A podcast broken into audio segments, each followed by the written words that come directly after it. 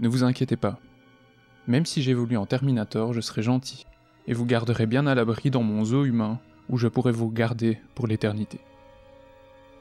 Ces paroles n'ont pas du tout été prononcées par l'auteur dont nous allons parler aujourd'hui, mais par un robot construit à son effigie il y a dix ans, entretenant des conversations gênantes, à moitié écrites et à moitié complétées par l'intelligence artificielle. Comble du cynisme, de l'ironie, très juste hommage ou un peu détroit, cet objet est en tout cas la représentation physique, pour ne pas dire l'incarnation, de l'influence de ce fameux auteur sur les questionnements liés à la nature humaine et à la réalité, qui auront été omniprésents dans son œuvre et qui dépassent le strict cadre de la littérature. Je suis Saïd, votre hôte pour cet épisode. Vous l'avez peut-être compris, nous y sommes. Chères auditrices, chers auditeurs, après des semaines, que dis-je, des mois de teasing sur tous les canaux possibles, aujourd'hui dans Mana et Plasma, nous allons enfin parler de Philippe Cadic. Bienvenue à bord de la capsule Mana et Plasma, à destination des univers de l'imaginaire. Prenez place. Dans quelques instants, nous voyagerons au travers des œuvres de l'esprit. Cinéma, littérature, science-fiction, fantasy, horreur, fantastique, musique, jeux vidéo. N'ayez crainte. L'équipage est là pour vous servir de guide. Mana et Plasma, décollage dans 3, 2, 1. Évidemment, je ne serai pas seul pour vous parler de Philippe Cadic, alors présentons tout de suite nos invités et croyez-moi, vous allez avoir des surprises. Le temps que vous écoutiez cette émission, il aura lu trois romans, interviewé quatre auteurs et rédigé cinq chroniques pour son blog Les Chroniques du Chroniqueur. Son secret? Faire défiler le temps à l'envers.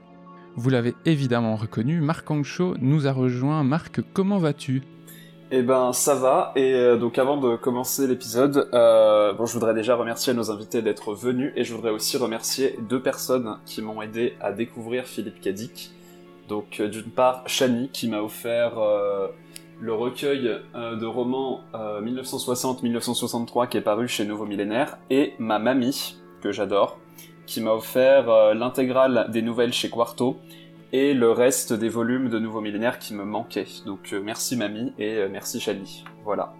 Ah ben on pense fort à elle, merci effectivement. Également avec nous pour notre plus grand plaisir, un vétéran, un incontournable de Mana et Plasma et du Booktube Game. Il fallait qu'il soit là bien sûr, avec une chaîne YouTube qui s'appelle Suck My Cadic. On raconte même qu'il se laisse pousser la barbe pour lui ressembler un peu plus. Vous l'avez compris, Kurt Plisken est là. Comment tu vas Kurt? Salut, ça va, ça va très bien, merci. On est content de te retrouver derrière le micro dans Mana et Plasma. hein. Ouais, très Ouais, content. ouais, moi aussi, ça faisait très longtemps, ça me manquait beaucoup. Bah, ça nous manquait aussi, ça fait plaisir.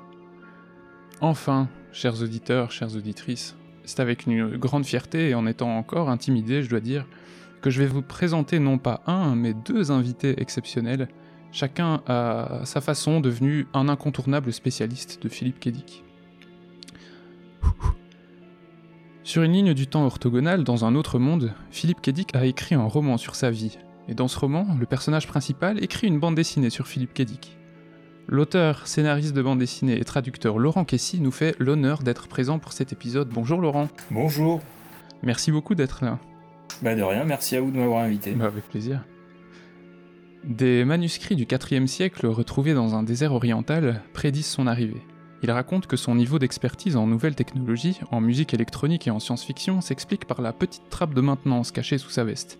Il serait en réalité un androïde venu nous éduquer aux mondes électriques. Nous avons le grand plaisir et l'honneur d'accueillir dans Mana et Plasma Ariel Kirou. Bonjour Ariel. Bonjour, je vais essayer de parler sans faire de bêtises. Merci. Merci beaucoup de votre présence.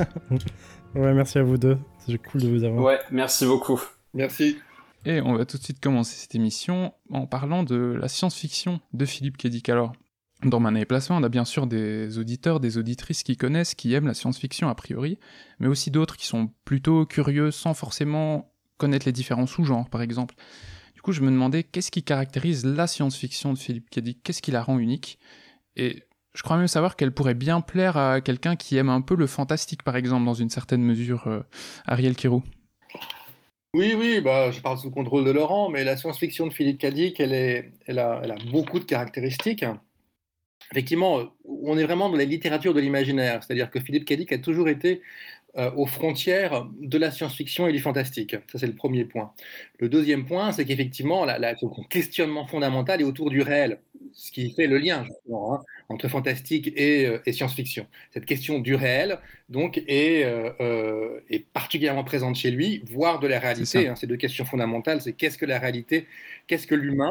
Et donc, on va dire ce qui est, à mon sens, Philippe Cadic écrit réellement des fables de son d'un futur euh, lié à son présent qui reste aujourd'hui potentiellement les fables de notre présent et de notre futur et ce sont réellement des fables au sens justement où elles ne sont pas forcément liées de manière très directe à telle ou telle technoscience à telle ou telle euh, on va dire spécificité euh, technologique, mais qu'elles sont réellement des sortes de petits bijoux philosophiques, un peu foutraques parfois, un peu chaotiques, où l'on peut rentrer de plein de façons différentes. Euh, il y, a des, euh, nouvelles euh, fantastiques, il y a énormément de nouvelles fantastiques dans, ces, premiers textes, dans ces premières nouvelles. Et ce qui fait la différence entre, selon les définitions hein, de, l'imaginaire entre la, SF et le fantastique, c'est que la SF, c'est des personnages qui sont plongés dans un monde qui est différent du nôtre, et le fantastique, c'est un monde qui est complètement ressemblant au nôtre et dans lequel un élément euh, fantastique apparaît, un seul élément et pas, et pas tout, pas tout l'univers. Et, dit qu'il est un peu vraiment, c'est ce que disait Ariel, un peu à la frontière entre l'ASF et le fantastique, parce que on ne sait jamais si ces mondes sont des vrais mondes, si euh, c'est un, si c'est monde réel qui vient d'être euh, attaqué par un élément fantastique, ou si c'est vraiment de la SF. Ce qu'il y a, c'est que lui, il utilise euh, ce qu'on appelle la quincaillerie de la SF, c'est-à-dire tout, le décorum, le, les paysages de Mars et, euh, les robots, etc., pour, euh, pour faire ce qu'a dit Ariel, c'est-à-dire des contes, des fables. Et, et, interroger notre présent quoi.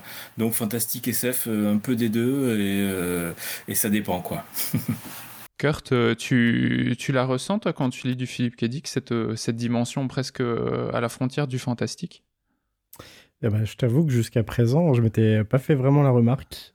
mais à présent que tu le dis, c'est vrai que la, la science-fiction de Dick, en fait, souvent, un, un, constat que j'ai fait, c'est que tout le décorum dont parlait là, je paraphrase un peu Laurent et Ariel, tout, ce qui est euh, sa SF, en fait, elle n'est pas, une SF très technologique, en fait, si tu veux. Quand il va aborder des technologies, ça va principalement servir son récit.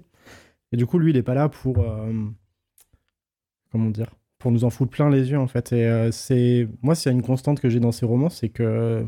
C'est sa science-fiction. Même si j'avais pas remarqué jusqu'à présent qu'elle flirtait un peu avec le fantastique, elle, a, elle donne souvent une, impression d'étrangeté, ouais.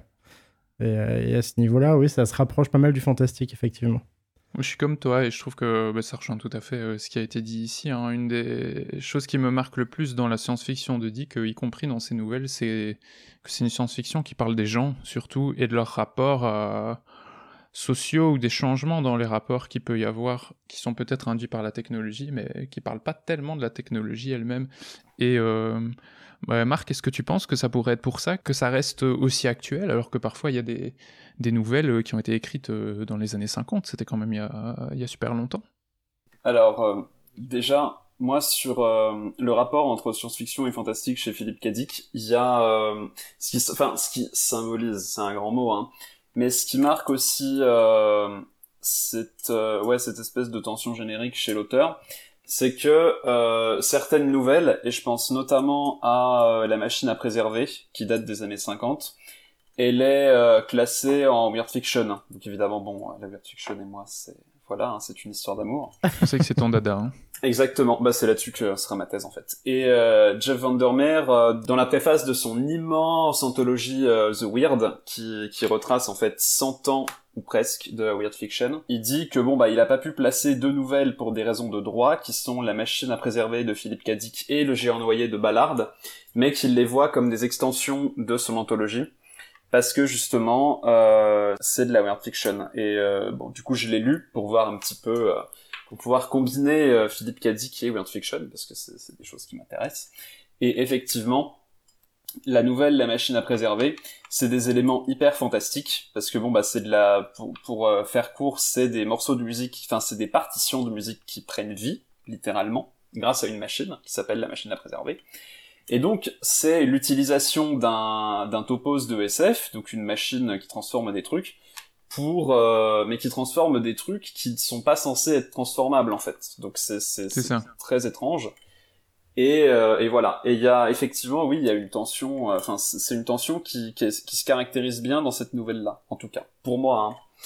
Et après, euh, est-ce que c'est pour ça que Philippe Cadic est aussi actuel? Alors moi, j'ai lu, j'ai eu la chance de lire, merci Ariel d'ailleurs, le prochain le prochain essai pardon d'Ariel Kirou qui s'appelle l'ABCDIC. Et donc, dans l'ABCDIC, Ariel montre l'actualité de la plupart, enfin l'actualité ou la non-actualité, mais l'actualité quand même, de beaucoup de romans et de nouvelles de Philippe Cadic. Et justement, ce qui est assez fou, c'est que en ter- enfin, ne serait-ce qu'en termes politiques et euh, sociétaux, Ariel montre complètement que euh, les, les enfin l'œuvre de Dick en général est complètement actuelle. Et moi, c'est ce que j'ai ressenti à la lecture. Typiquement, quand j'ai lu Substance mort, il y a pas, enfin il y a deux jours et euh, Couler mes larmes dit le policier hier. Ouais. C'est vrai que, enfin personnellement, j'ai été frappé par l'actualité de ces textes-là parce que euh, ça n'a pas vieilli déjà. Et euh, ensuite, en termes de description euh, sociétale, euh, c'est vraiment ça quoi. Donc oui, c'est pour moi c'est un auteur qui reste actuel. Oui, il y a une, des- clés que, que décrit très bien d'ailleurs dans un article Laurent de Laurent Kessy de, de, Dick qui permet de comprendre tout ça, c'est que la clé c'est le mental, c'est la subjectivité en quelque sorte, c'est la persona en quelque sorte. hein. On rentre dans la peau des personnages et de personnages différents en fait au sein de chez Philippe Cadic. Et ces personnages, bien souvent évidemment, sont soit psychotiques de plein de façons différentes, hein, euh, soit aux portes euh, on va dire, de la, de la schizophrénie ou d'autres types de, maladies mentales, euh, c'est affiché ou ce n'est pas affiché.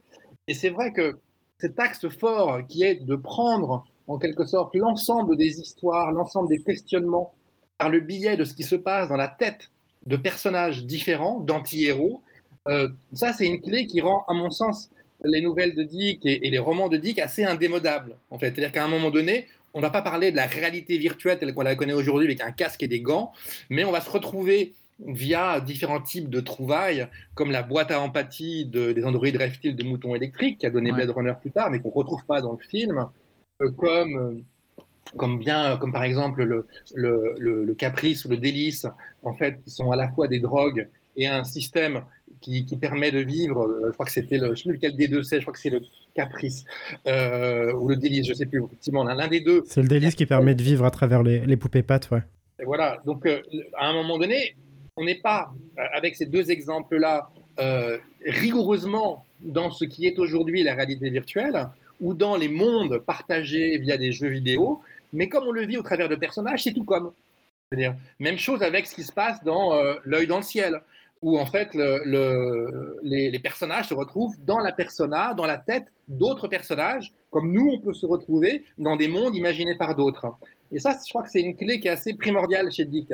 C'est que cette, cette métaphore, cette méthode qu'il utilise, euh, elle rend, elle, elle transforme ces textes en fables qu'on peut interpréter facilement par rapport à l'aujourd'hui. Et c'est vrai que oui, le mot fable dans, dans ton essai, tu l'utilises beaucoup. Enfin, je sais pas si c'est moi qui tique sur ce genre de terme, mais c'est vrai que pour parler des nouvelles, tu l'utilises beaucoup. Oui, oui, parce qu'elles sont, euh, parce que c'est des, je veux dire, c'est, c'est, si on prend un autre exemple pour revenir à, à ce qu'on disait sur les fantastiques, je veux dire, le web, ce cochon télépathe, Ouais. euh, Oui. euh, ce cochon télépathe, Ah oui. le- les- et ce cochon télépathe qui se réincarne, par exemple, dans des pages d'un livre, euh, et qui, effectivement, quand il est mangé par un capitaine de vaisseau, se retrouve dans la peau du capitaine de vaisseau, en tant que tel, c'est même pas de la science-fiction, c'est du pur fantastique. C'est voilà, c'est, vraiment quelque chose. C'est un impossible. Bah, ouais, c'est C'est- weird. voilà, hein. C'est- très très weird. hein. C'est weird dans l'âme mais l'improbable hein. a du sens, parce que l'improbable, il explique qu'on est ce qu'on mange, d'une part, sur l'une des nouvelles, et dans l'autre, il, est la métaphore, quelque part, de la façon dont les textes eux-mêmes vivent. hein. C'est-à-dire que c'est en ce sens-là que ce sont des fables, parce qu'elles s'appuient sur à la fois du réel, de la science-fiction, des codes de la science-fiction, et des éléments comme par exemple le web, qui en tant que tels sont de l'ordre d'une impossibilité totale, donc du fantastique ou du world, mais qui euh, justement ont une signification philosophique qui nous parle. Voilà. Euh, et, qui, et, qui vont probablement nous parler encore très longtemps. Le rapport à ce qu'on mange, euh, je veux dire, c'est pas prêt d'être démodé. Quelque part. Et c'est vrai que ça rejoint Mhm, la des. Amérindiens. On est ce qu'on mange. Et là, on l'est au sens propre, rigoureusement, en fait. hein. C'est dans ce sens-là que je parle de fable, parce qu'effectivement, euh, on n'est pas vraiment dans le pur fantastique euh, avec son rapport au réel. On n'est pas vraiment dans la science-fiction, dans la pure science-fiction. Mais on est dans une littérature de l'imaginaire qui, effectivement, pose question et nous emmène avec elle dans des, dans des univers un peu, un peu bizarres, mais qui nous font réfléchir à notre aujourd'hui, nous font réfléchir à notre propre réel, notre humanité et notre rapport à la réalité. Tout ce que tout ce que vous avez dit là est super juste euh, sur sur l'actualité euh, des textes. Alors évidemment, on peut chercher, fouiller, on va trouver des détails qui qui voilà qui sont complètement démodés, mais c'est vrai que euh, en règle générale sur la globalité des textes, c'est encore vraiment d'actualité. Mais je pense qu'il y a aussi ce truc que euh, notre monde en fait est Disons qu'on vit sur les cendres de, l'après-guerre, quoi, des années 50, 60, 70, de toute cette fin du XXe siècle, durant laquelle Dick a écrit et qu'il a décrit avec une acuité euh, incroyable, quoi, une espèce d'hypersensibilité d'auteur qui lui permettait de, de, de prendre un sujet et de l'analyser sur toutes les ses facettes et de l'analyser euh, par le prisme de, de- voilà d'un véritable humain, enfin quelque chose de, de- il avait un regard vraiment euh, très euh, un scanner quoi. Il voit, il voyait des choses que nous on voyait, on voyait qu'à l'époque on pouvait peut-être pas voir quoi. Et qui font que ben voilà on est le monde a changé évidemment mais on est toujours dans cette espèce de d'éternel présent de, de, de, de guerre éternelle de l'après de l'après-guerre de- de- à partir des années 50 cette espèce de capitalisme américain mondialisé voilà il a fait que suivre euh, les effets de la mondialisation, etc., du capitalisme à outrance. Et donc, euh, son côté actuel vient qu'il a décrit son présent d'une manière, euh, d'une manière euh, formidable. Oui, c'est ce que tu dis dans, dans l'introduction euh, de l'intégrale des nouvelles. Oui, ouais, exactement. ouais, ouais, ouais. Marc a mentionné la politique tout à l'heure, on parle de la description de son époque ici. euh, J'ai l'impression, vous me direz ce que vous en pensez évidemment, que le rapport à la politique de Dick dans ses, œuvres est particulier. C'est pas un sujet qui a l'air d'être traité de façon directe et de façon euh, extrêmement engagée. Ça donne un peu l'impression peut-être que... Ça me donne l'impression en tout cas que ça contribue aussi d'une certaine manière au non-vieillissement ou à la difficulté de ces textes à vieillir.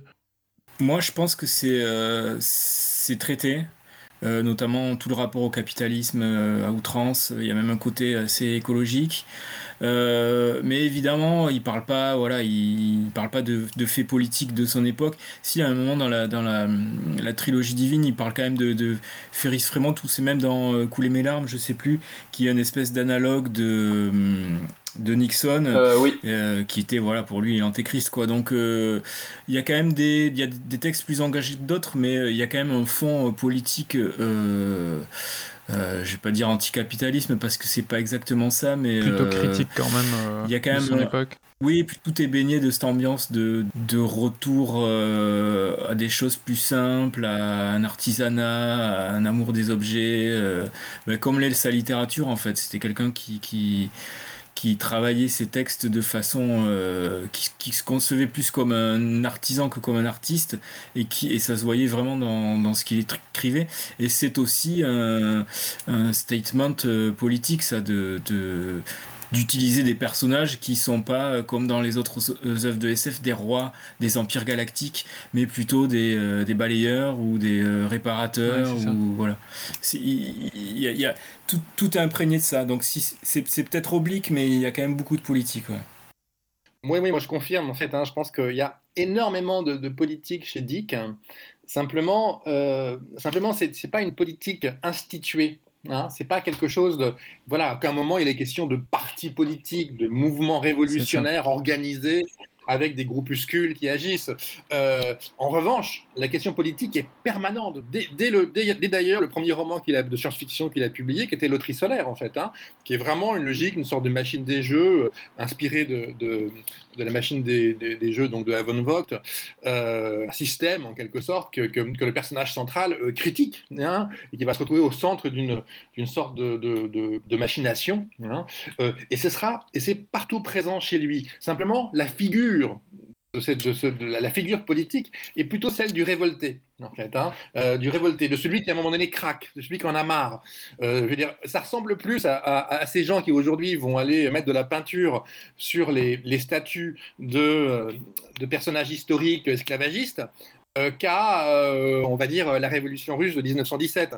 Euh, donc on est plus sur quelque chose qui à un moment donné, voilà, je suis un homme de médias, j'en ai marre, je craque, je prends mon pot de peinture et j'y vais. C'est ce qui, c'est ce qui, c'est ce que raconte, ce qui est raconté dans, le- dans un roman qui s'appelle Le Profanateur. Bon, et, ces personnages, même chose dans une petite nouvelle qui s'appelle La Hoya d'hygiène, euh, par rapport au réarmement moral, par rapport à- dans les chaînes de l'avenir, dans plein de romans, et d'ailleurs dans beaucoup des romans de, considérés comme des romans de moindre, de moindre importance de Dick, on retrouve en c'est cette figure du révolté. Mais ce révolté, parce que soudainement, il craque, en fait. Il en a marre. Euh, il va se retrouver potentiellement aux côtés d'autres. Mais c'est vrai que ça se passe, là encore, dans la tête du, du personnage. Euh, et c'est pas une. euh, voilà, c'est c'est vraiment cette figure de la révolte. Voilà, hein, de la révolte immédiate. Et c'est en ce sens-là aussi, on c'est très, très contemporain. Je veux dire, hein, euh, je veux dire euh, parmi les gens qui manifestent aujourd'hui contre le pass sanitaire, il y en a certains qui, effectivement, sont pas très recommandables. Et visiblement, il y en a d'autres qui n'auraient pas manifesté il y a, il y a, il y a, il y a deux mois, en fait. Hein, donc, euh, et qui soudainement se disent tiens, il se passe quelque, voilà, une sorte de ras-le-bol, d'écœurement. On ne sait pas d'où ça vient. Et puis, à tort ou à raison, on va se, on va se rebeller. Quoi. D'autant que de manière privée, enfin dans sa vie privée, euh, dit avait, euh, comme euh, Laurent l'a déjà dit, une aversion profonde pour, le, pour euh, Nixon et son gouvernement, qui se, qui se teintait en plus un peu de paranoïa, mais et, et aussi pour les figures d'autorité, notamment le FBI.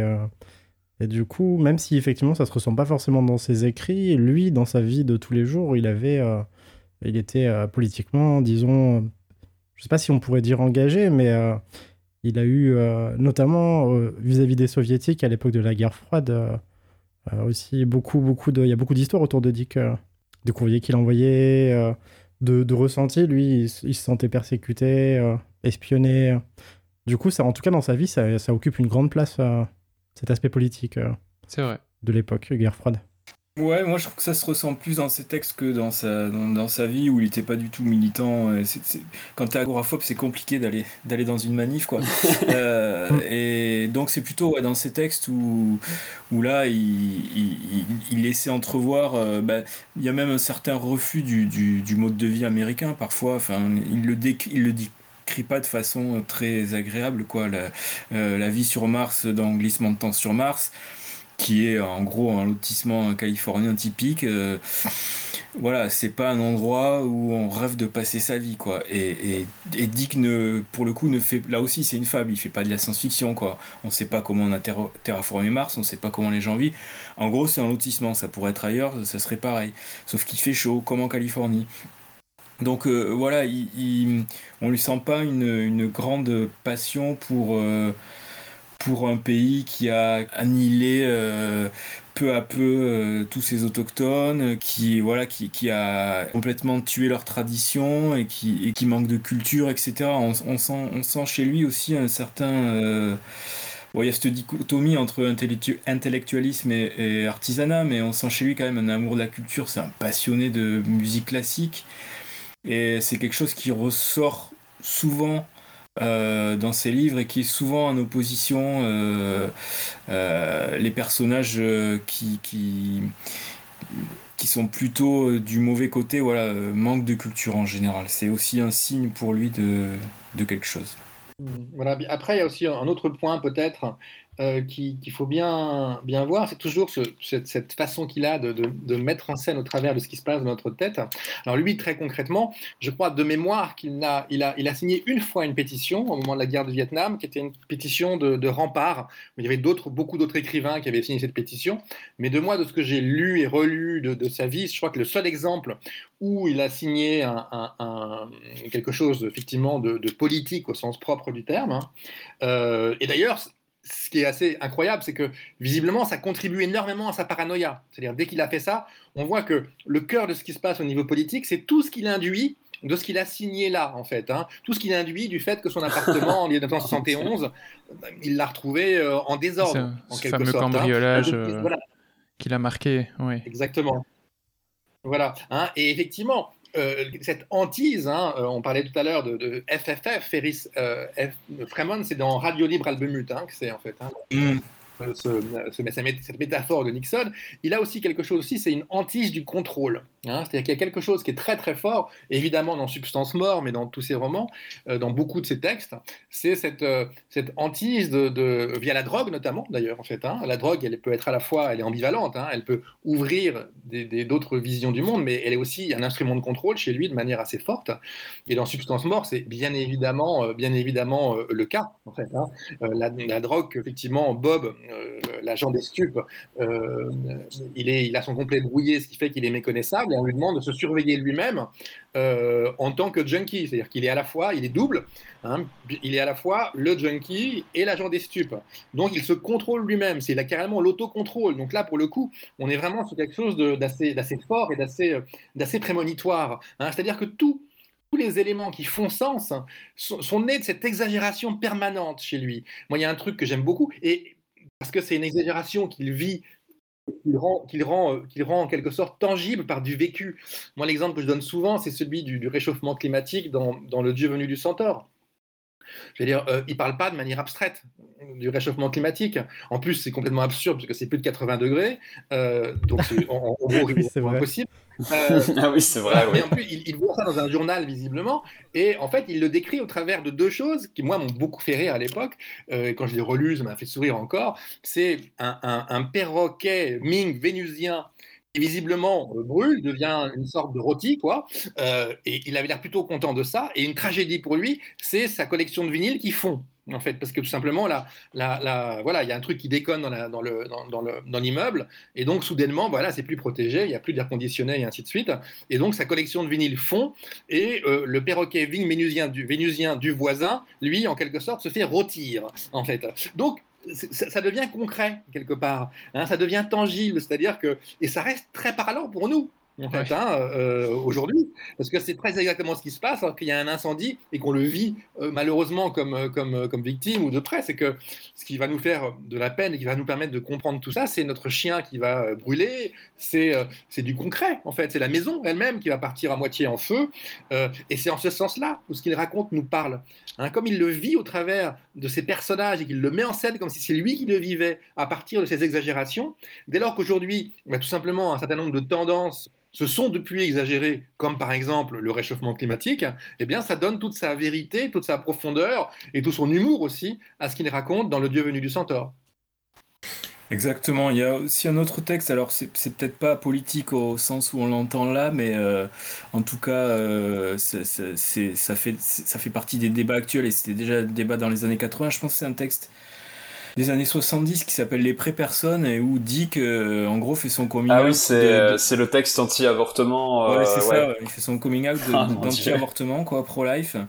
Euh, avec pareil, c'est une fable euh, parce que le postulat est aussi ridicule, quoi. Mais, euh, mais du coup, voilà, il y avait aussi cet engagement-là. C'était pas que. que euh, il y avait des choses un peu plus politiquement incorrectes, euh, Ouais, on pourrait dire aujourd'hui. Oui, c'est un- l'exemple de pré-personne. Moi, j'en ai fait une entrée, en fait, dans. dans, Oui. dans- j'en ai fait une entrée oui. parce que je pense que c'est hyper important de, de- Une fable, elle marche si elle crée des, des connivences avec celui qui lit. Hein, C'est-à-dire qu'à un moment donné, euh, le- les a priori qu'on peut avoir par rapport à la société, ben, elles vont être plus ou moins en, en cohérence avec euh, l'auteur qu'on lit, en l'occurrence surtout lorsqu'il écrit des textes comme ceux de Philippe Cadic. Et c'est vrai que beaucoup de lecteurs, de- notamment français de Philippe Cadic, lorsqu'ils ont découvert les pré-personnes, ils ont été assez accablés, parce que là, pour le coup, ça allait contre la plupart des, des, des présupposés de, son, euh, de ses lecteurs, en fait. Et, et dont, dont le mien, Mm. en fait. Hein. Mais il utilise la même méthode, quelque part. C'est-à-dire il a, une, il, a, il, a, il a un truc qui, qui l'irrite, qui l'embête, hein, euh, qui est l'avortement. Et, euh, ben, il, étend en quelque sorte l'idée en disant, ben voilà, au fond finalement, puisque avant l'adolescence, euh, les gamins sont pas vraiment des humains, euh, pour certains d'entre eux, euh, ben, on dit, ben, c'est tuer, des, un, des fœtus, c'est un peu comme tuer des jeunes gamins de 6 ans, qui ne sont en tout cas jusqu'à 11 ou 12 ans. Euh, et donc, euh, ben, on, va, on va étendre, on va exagérer cette logique de l'avortement euh, par rapport au sort de, jeunes qui ne sont pas encore des, euh, hommes ou des femmes, hein, des adultes. Euh, et c'est vrai que j'ai- j'aime beaucoup l'exemple parce qu'il montre bien aussi tout simplement les limites de l'interprétation Euh, et voilà, et puis, et puis cette, cette- connivence qui est indispensable pour pouvoir entrer dans ce type d'univers. Hein, cette, nouvelle, elle est assez dérangeante, quoi. Moi, elle m'a dérangé. Parce que tout simplement, elle va contre mes convictions, alors que, alors que sur la plupart des textes de Dick, j'ai le sentiment d'y retrouver facilement, d'interpréter facilement en fait ce qu'il raconte au regard de ce que je ressens par rapport au monde. hein. et je crois que n'importe quel type de lecteur, à mon sens, fonctionne de la même façon. Et c'est particulièrement vrai, particulièrement fort quand on lit du Philippe Cadic.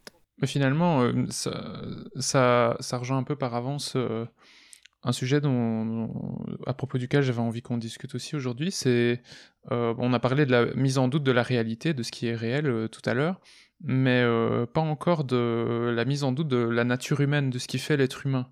Et euh, typiquement, là, bon, il l'a abordé dans cette nouvelle euh, avec ce sujet polémique, on va dire mais c'est quelque chose qui est, qui est assez étendu à toute son œuvre, si je me trompe pas, cette mise en doute de, de ce qui fait l'humain. Hmm, bah après moi j'ai pas j'ai pas tout tout lu mais c'est vrai que c'est un c'est un thème hyper récurrent. Et euh, enfin quand tu regardes tout ce qu'on peut euh, dire enfin euh, typiquement les trucs du genre oh là là les grands thèmes d'Isaac Asimov c'est si ça ça. Enfin les grands thèmes de Philippe euh, enfin il y a il y a le questionnement de qu'est-ce que l'être humain? Et il a ouais il a différentes manières de de questionner euh, ce qu'est l'être humain, de questionner ce que c'est la, la culture aussi. Et euh, c'est vrai que ouais, enfin c'est une thématique euh, qui est très très forte chez lui, typiquement dans enfin dans le roman Blade Runner, parce que moi le film je l'ai vu mais je me rappelle pas, mais j'ai lu le roman et ça par contre je me rappelle.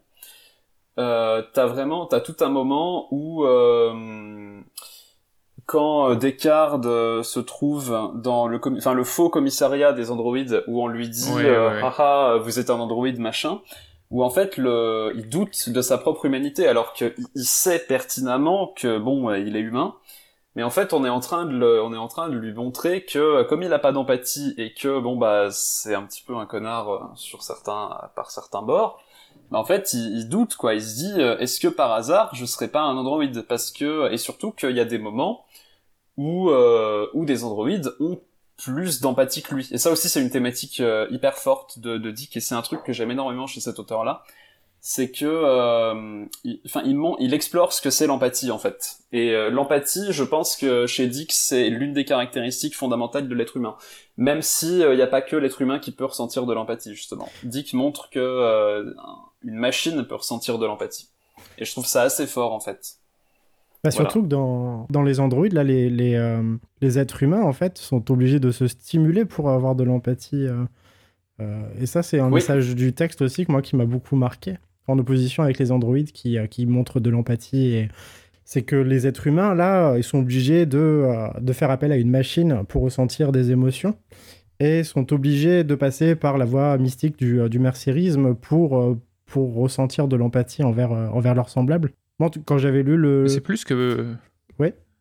Excusez-moi, c'est plus que pour l'empathie, hein, c'est même pour, pour, Ah, pour toutes euh, les émotions, toute oui. Oui, oui, la- la pour boîte tout à sentiment émotions. qu'ils ont envie de ressentir. euh, ouais. Et du coup, c'est la, la question du, du roman qui est très, assez peu traitée finalement dans le film, ou pas de manière aussi frontale, c'est de savoir si, euh, si effectivement les androïdes ne, sont pas, euh, ne montrent pas plus d'empathie et de compassion pour, euh, pour leurs semblables que, que les êtres humains du roman. Et que, enfin, Descartes et sa femme euh, et tous les personnages humains du roman d'ailleurs. Et, euh, et c'est une question que, qui moi. alors que, j'ai pas retrouvé dans beaucoup d'autres romans de Dick finalement, en tout cas pas abordé de manière si frontale. Et c'est pour ça que je sais pas si c'est un- une question qui revient souvent dans, dans, dans, sa, dans son œuvre. Qui revient si souvent que ça? Je sais pas, je me pose la question justement. Moi, je trouve qu'elle, euh, moi, je trouve qu'elle revient quand même assez souvent parce que dans, dans Substance Mort, tu vois quand même, euh, enfin, le, le personnage narrateur, euh, donc, euh, j'ai oublié son nom, enfin, Fred, et, ouais. Fred et Bob Arthur, si je me rappelle, voilà. Et euh, enfin, tu sens quand même qu'il a, euh, il, enfin bon, déjà, il a de l'empathie pour lui-même parce qu'il voit en fait, enfin, il, il, il se voit se dégrader et justement la, les, les personnages qui l'entourent, donc euh, Donna et euh, l'autre gars qui le recueille euh, à la fin, ont de l'empathie pour lui. Mm. Mais surtout, euh, Bob a de, l'empathie pour, euh, pour tout son entourage euh, de gens qui sont en train de sombrer, quoi. Donc si, enfin, je, trouve que c'est quand même c'est quand même une thématique assez récurrente. Oui, oui, c'est très très très récurrent parce qu'on peut donner des tas d'exemples de ça. Et c'est aussi lié à son rapport à la, maladie mentale sous toutes ses formes en quelque sorte. Hein. Mais par exemple dans Glissement de temps sur Mars, cette question est très présente. Oui. Voilà, est très très présente à la fois. oui, ça c'est un, un, roman que qui m'a marqué voilà, aussi. Au travers ouais. de Jacques Bollen en fait, qui est un qui se retrouve à un moment donné devant son patron, il le voit comme une machine. Hein, il voit un squelette avec des mécaniques et des rouages. Euh, le, le, gars en question en face croit être humain. Tout le monde le prend pour un être humain, mais en fait, c'est une mécanique. Il fonctionne comme une machine, alors que pourtant, il a des os et de la chair. Euh, même chose par rapport dans les temps de la lune alphane, en fait. Hein, la question de, de, qui est humain ou qui ne l'est pas est très présente. Sans parler des personnages. Hein, euh, ah, le, je veux dire, le, le père aussi. Comme, voilà, oui, oui, tout à fait. Il y en a, donc, il y en a, il y en a, il y en a vraiment beaucoup, en fait, hein, qui, euh, qui sont justement un peu à la, à la, frontière, y compris, effectivement, parfois parmi les, parmi les androïdes, en quelque sorte. C'est que le, rapport qu'a par rapport à cette question de l'humain, moi, c'est comme ça que je le vois, mais c'est une interprétation, évidemment, euh, c'est que quand aujourd'hui on parle du vivant, quelque part, il y a, quelque chose de l'ordre de, cette vision de l'humain de Dick. Hein, C'est-à-dire que, un peu comme les Amérindiens, quand ils expliquent que, les, que potentiellement, en tout cas, les, les, les animaux sont des gens comme les autres. Hein, les robots pourraient être des gens comme les autres. Alors, ça veut dire au fond, finalement, que l'humanité, elle, elle, il la voit, en tout cas Philippe bien au-delà de la matière, hein, bien au-delà du, carbone, euh, etc. L'humanité, dans les clans de la lune alphane, euh, l'amibe télépathique de Ganymède, qu'on connaît très bien tous, hein, qu'on adore tous évidemment, euh, se, elle se glisse à un moment donné sous une porte pour sauver un être humain qui va se suicider quelque part. Et donc euh, ça, c'est un acte humain, mais un acte humain venant d'un extraterrestre. De la même façon que à la fin de, en attendant l'année dernière, euh, le personnage central se retrouve dans un taxi, un robot taxi, et ce robot il demande au robot taxi s'il doit aller au chevet de sa femme, qui est un être insupportable, de schizoïde, mais qui est totalement malade à cause de la drogue qu'elle a prise, euh, ou s'il doit continuer à la soutenir, ou s'il faut qu'il la quitte. Et le taxi dit c'est important de rester avec elle. Et c'est un acte, voilà, c'est un acte, l'androïde, dès lors qu'il va contre ses mécanismes, contre sa programmation, au nom d'une empathie par rapport à quelqu'un qu'il a en face de lui, potentiellement, il en devient humain. Voilà. Et ça, c'est vraiment quelque chose qui est très, très présent chez Dick dans, dans quasiment tous ses, en tout cas dans beaucoup de ses textes. La question en filigrane, là, tu dis le, le, robot va contre euh, sa programmation. Il y a peut-être une autre question en filigrane et qui rejoint ce qu'on disait sur l'actualité. C'est est-ce que le robot n'a pas été programmé par des humains pour avoir de l'empathie? On se demande toujours, on est toujours dans ce flou, quoi. Parce que, parce que Dick parfois considère que, bah, par exemple, les nazis sont des, pour lui, sont, pires que des robots. Ils ont aucune empathie. Enfin voilà, c'est pas des êtres humains, mais certains, certaines machines. Euh, peuvent, peuvent avoir des, des, côtés humains. Et donc là, on peut se dire que voilà, elles ont été programmées par des humains qui eux aussi étaient, euh, étaient euh, doués d'empathie et qui, qui, leur ont transmis ça. Et c'est ce qu'on voit sur les, par exemple actuellement sur les, logiciels de reconnaissance faciale qui sont programmés par plutôt des ingénieurs mâles et blancs et qui ont plus de mal à reconnaître dès qu'il y a une ethnie différente ou parce qu'ils sont pas entraînés avec assez de, de, visages différents à reconnaître les visages de, de personnes noires, femmes. Euh, voilà, donc on, a les mêmes, les mêmes euh, questionnements là que, que sur l'entraînement des robots. Est-ce que voilà, les robots chez Dick ne sont que le miroir de l'humanité en quelque sorte. Et les robots et les machines en général, évidemment. Oui, oui. Oui, oui mais c'est un questionnement en disant que le... la, la, la, question du doute est toujours permanente chez, chez Philippe Canic, en fait. Hein. Donc, euh, euh, et ce doute-là, le doute à propos du doute qu'on a pu avoir nous-mêmes, hein, à propos de l'empathie, est évidemment très forte. Mais pour reprendre l'exemple de Blade Runner et d'André de, Reptile de Mouton électrique, bah, pour, et pour continuer sur d'autres logiques, sur le, le questionnement par rapport à qu'est-ce que l'humain, moi, il y a une scène du film fait écho quand même pas mal à la vision de Dick, hein, qui est euh, du premier Blade Runner, qui est le moment où Rachel regarde des photos, censées être des photos d'elle, lorsqu'elle était jeune, en fait, hein, et qu'elle a une sorte de larme aux yeux, elle a été dans le, le conapt de, de, Rick Descartes, et euh, quelque part, elle, elle, y croit euh, pro profondément, en fait, hein, et, et, parfois, on a des androïdes chez Dick qui croient profondément qu'ils sont humains, il y a l'imposteur qui en est l'exemple le, le, plus, le plus connu, en fait, puisque ça donnait lieu à un film pas très réussi, mais ça donnait, a donné un film, et, euh, et, donc, et donc on voit bien que à un moment donné, le questionnement, il est, intéressant parce que c'est est-ce que, est -ce que le fait de croire d'apprendre quelque part ce qu'est l'empathie euh, n'est pas tout aussi important que le fait d'être tout simplement de se croire humain dès le départ et d'être une sorte de milliardaire infâme qui va euh, envoyer les, gens au casse-pipe. En fait, toujours cette question du doute, hein, euh, mais elle passe par des tas, des tas, des tas d'éléments excessivement divers. Et on peut s'interroger, j'ai dit qu'on s'interroge pour se dire, mais est-ce qu'au fond, une part de factice, si elle est juste, n'est pas plus intéressante que quelque chose qui serait totalement euh, non artificiel, mais qui aboutirait en fait à un désastre?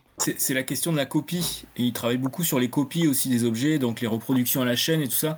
Et pour lui, les objets euh, trop, copiés perdent leur âme en quelque sorte. Et, euh, oui, comme dans le maître du haut château. du maître du haut château, ouais. Avec les bijoux. Par exemple. Euh, non, mais parce que le maître du haut château, c'est différent. C'est les objets qui régressent en fait. Non, non, les copies, c'est des... il y a des nouvelles par rapport à ça. Il y a une apparition du biltong. Il y a plusieurs noms. Par... C'est des sortes de d'êtres un peu bizarres qui effectivement sont capables de reproduire les objets, mais qui au bout d'un moment se fatiguent. Et euh, voilà. Et ces biltons, ils sont également dans un, roman qui est au bout du labyrinthe. Hein. On retrouve le biltong, qui est également dans des, dans des nouvelles comme Copie non conforme. J'ai plus le titre en anglais hein, de, ces nouvelles. Euh, mais effectivement, oui, la question de la copie, elle est, elle est, euh, elle est, elle est pas ultra présente, beaucoup moins hein, que les questions de l'empathie.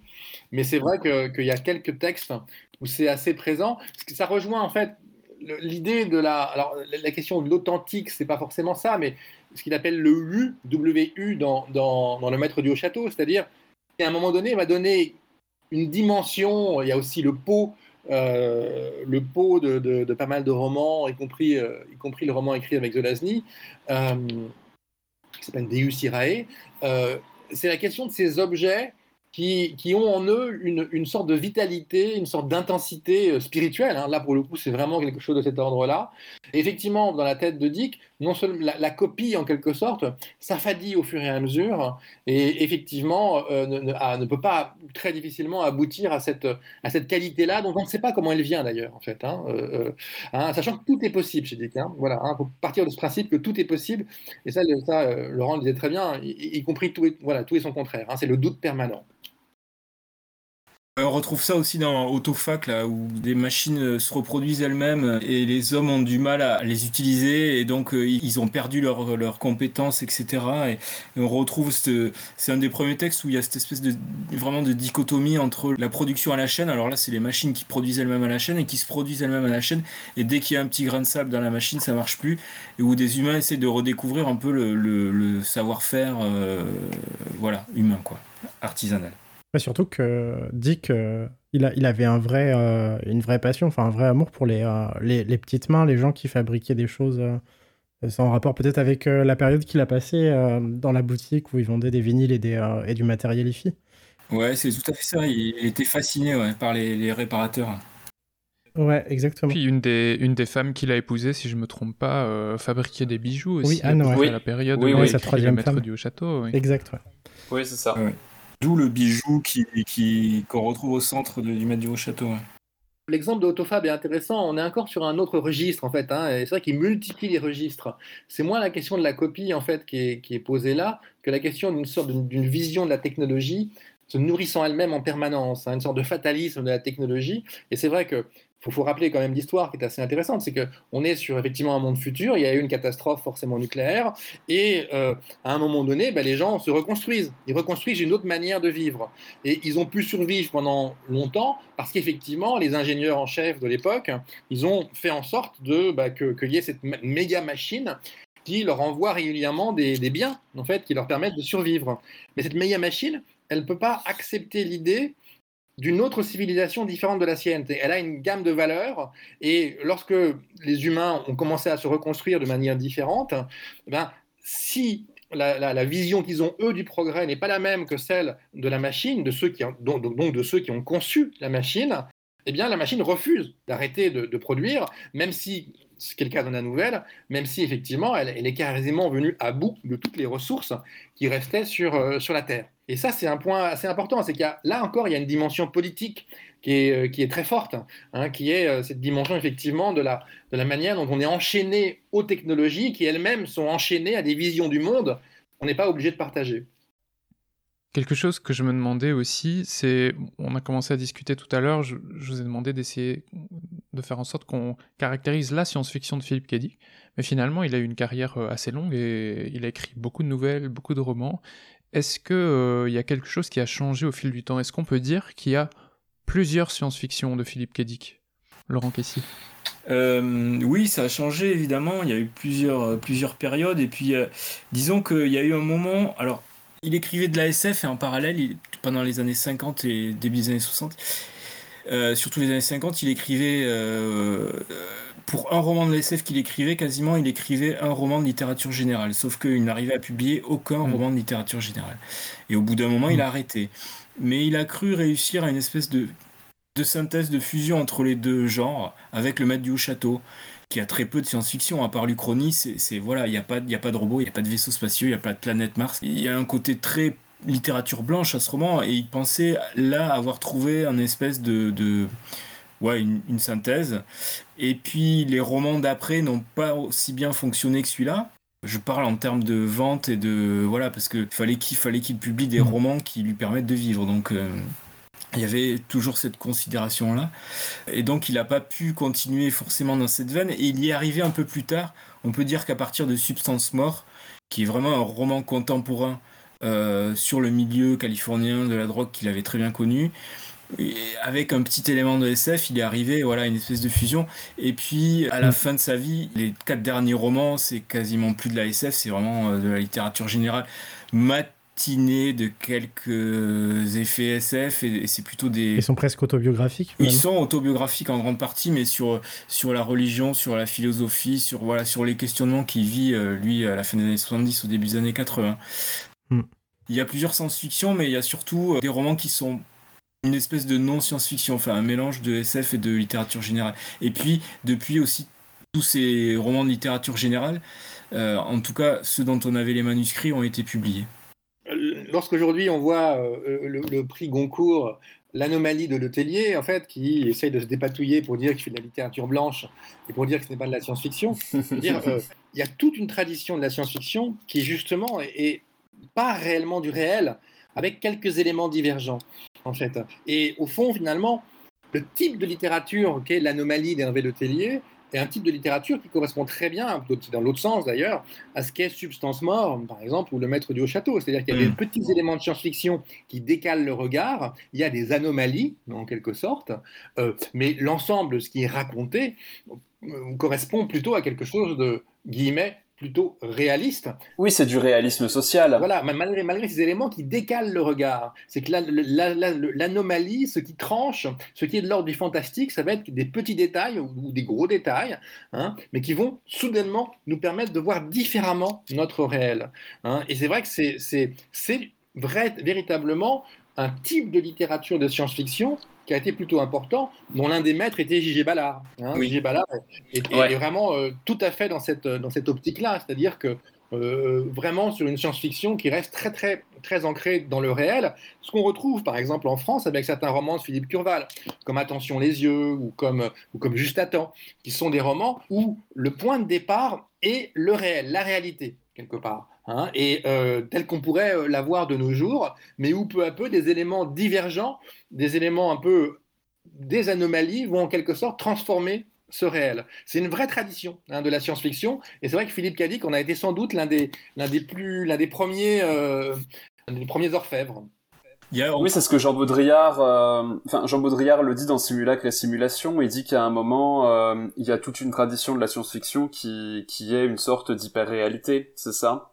Oui, c'est ça, c'est l'idée de réinventer comme le réel ouais. comme fiction. Enfin, il- je sais qu'il je sais qu'il prend l'exemple de il prend l'exemple de Crash. euh, je me- Ouais. Ça, je m'en souviens.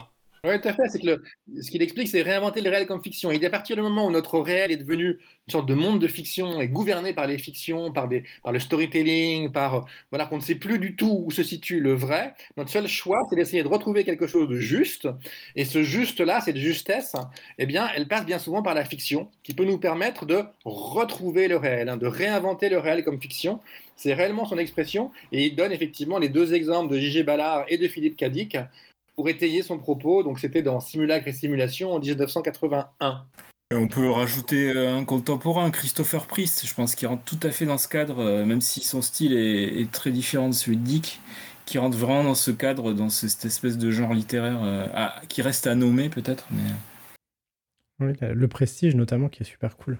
Oui, mais tous ces romans sont, sont dans ce topic-là. Il, il, y a beaucoup de romans contemporains. Ces, ces derniers romans sont contemporains. Et, mm. et c'est pareil, c'est exactement ce que décrit Ariel avec des décalages. Et j'ai pas lu l'anomalie, mais j'imagine que ça ressemble à un livre de Christopher Priest.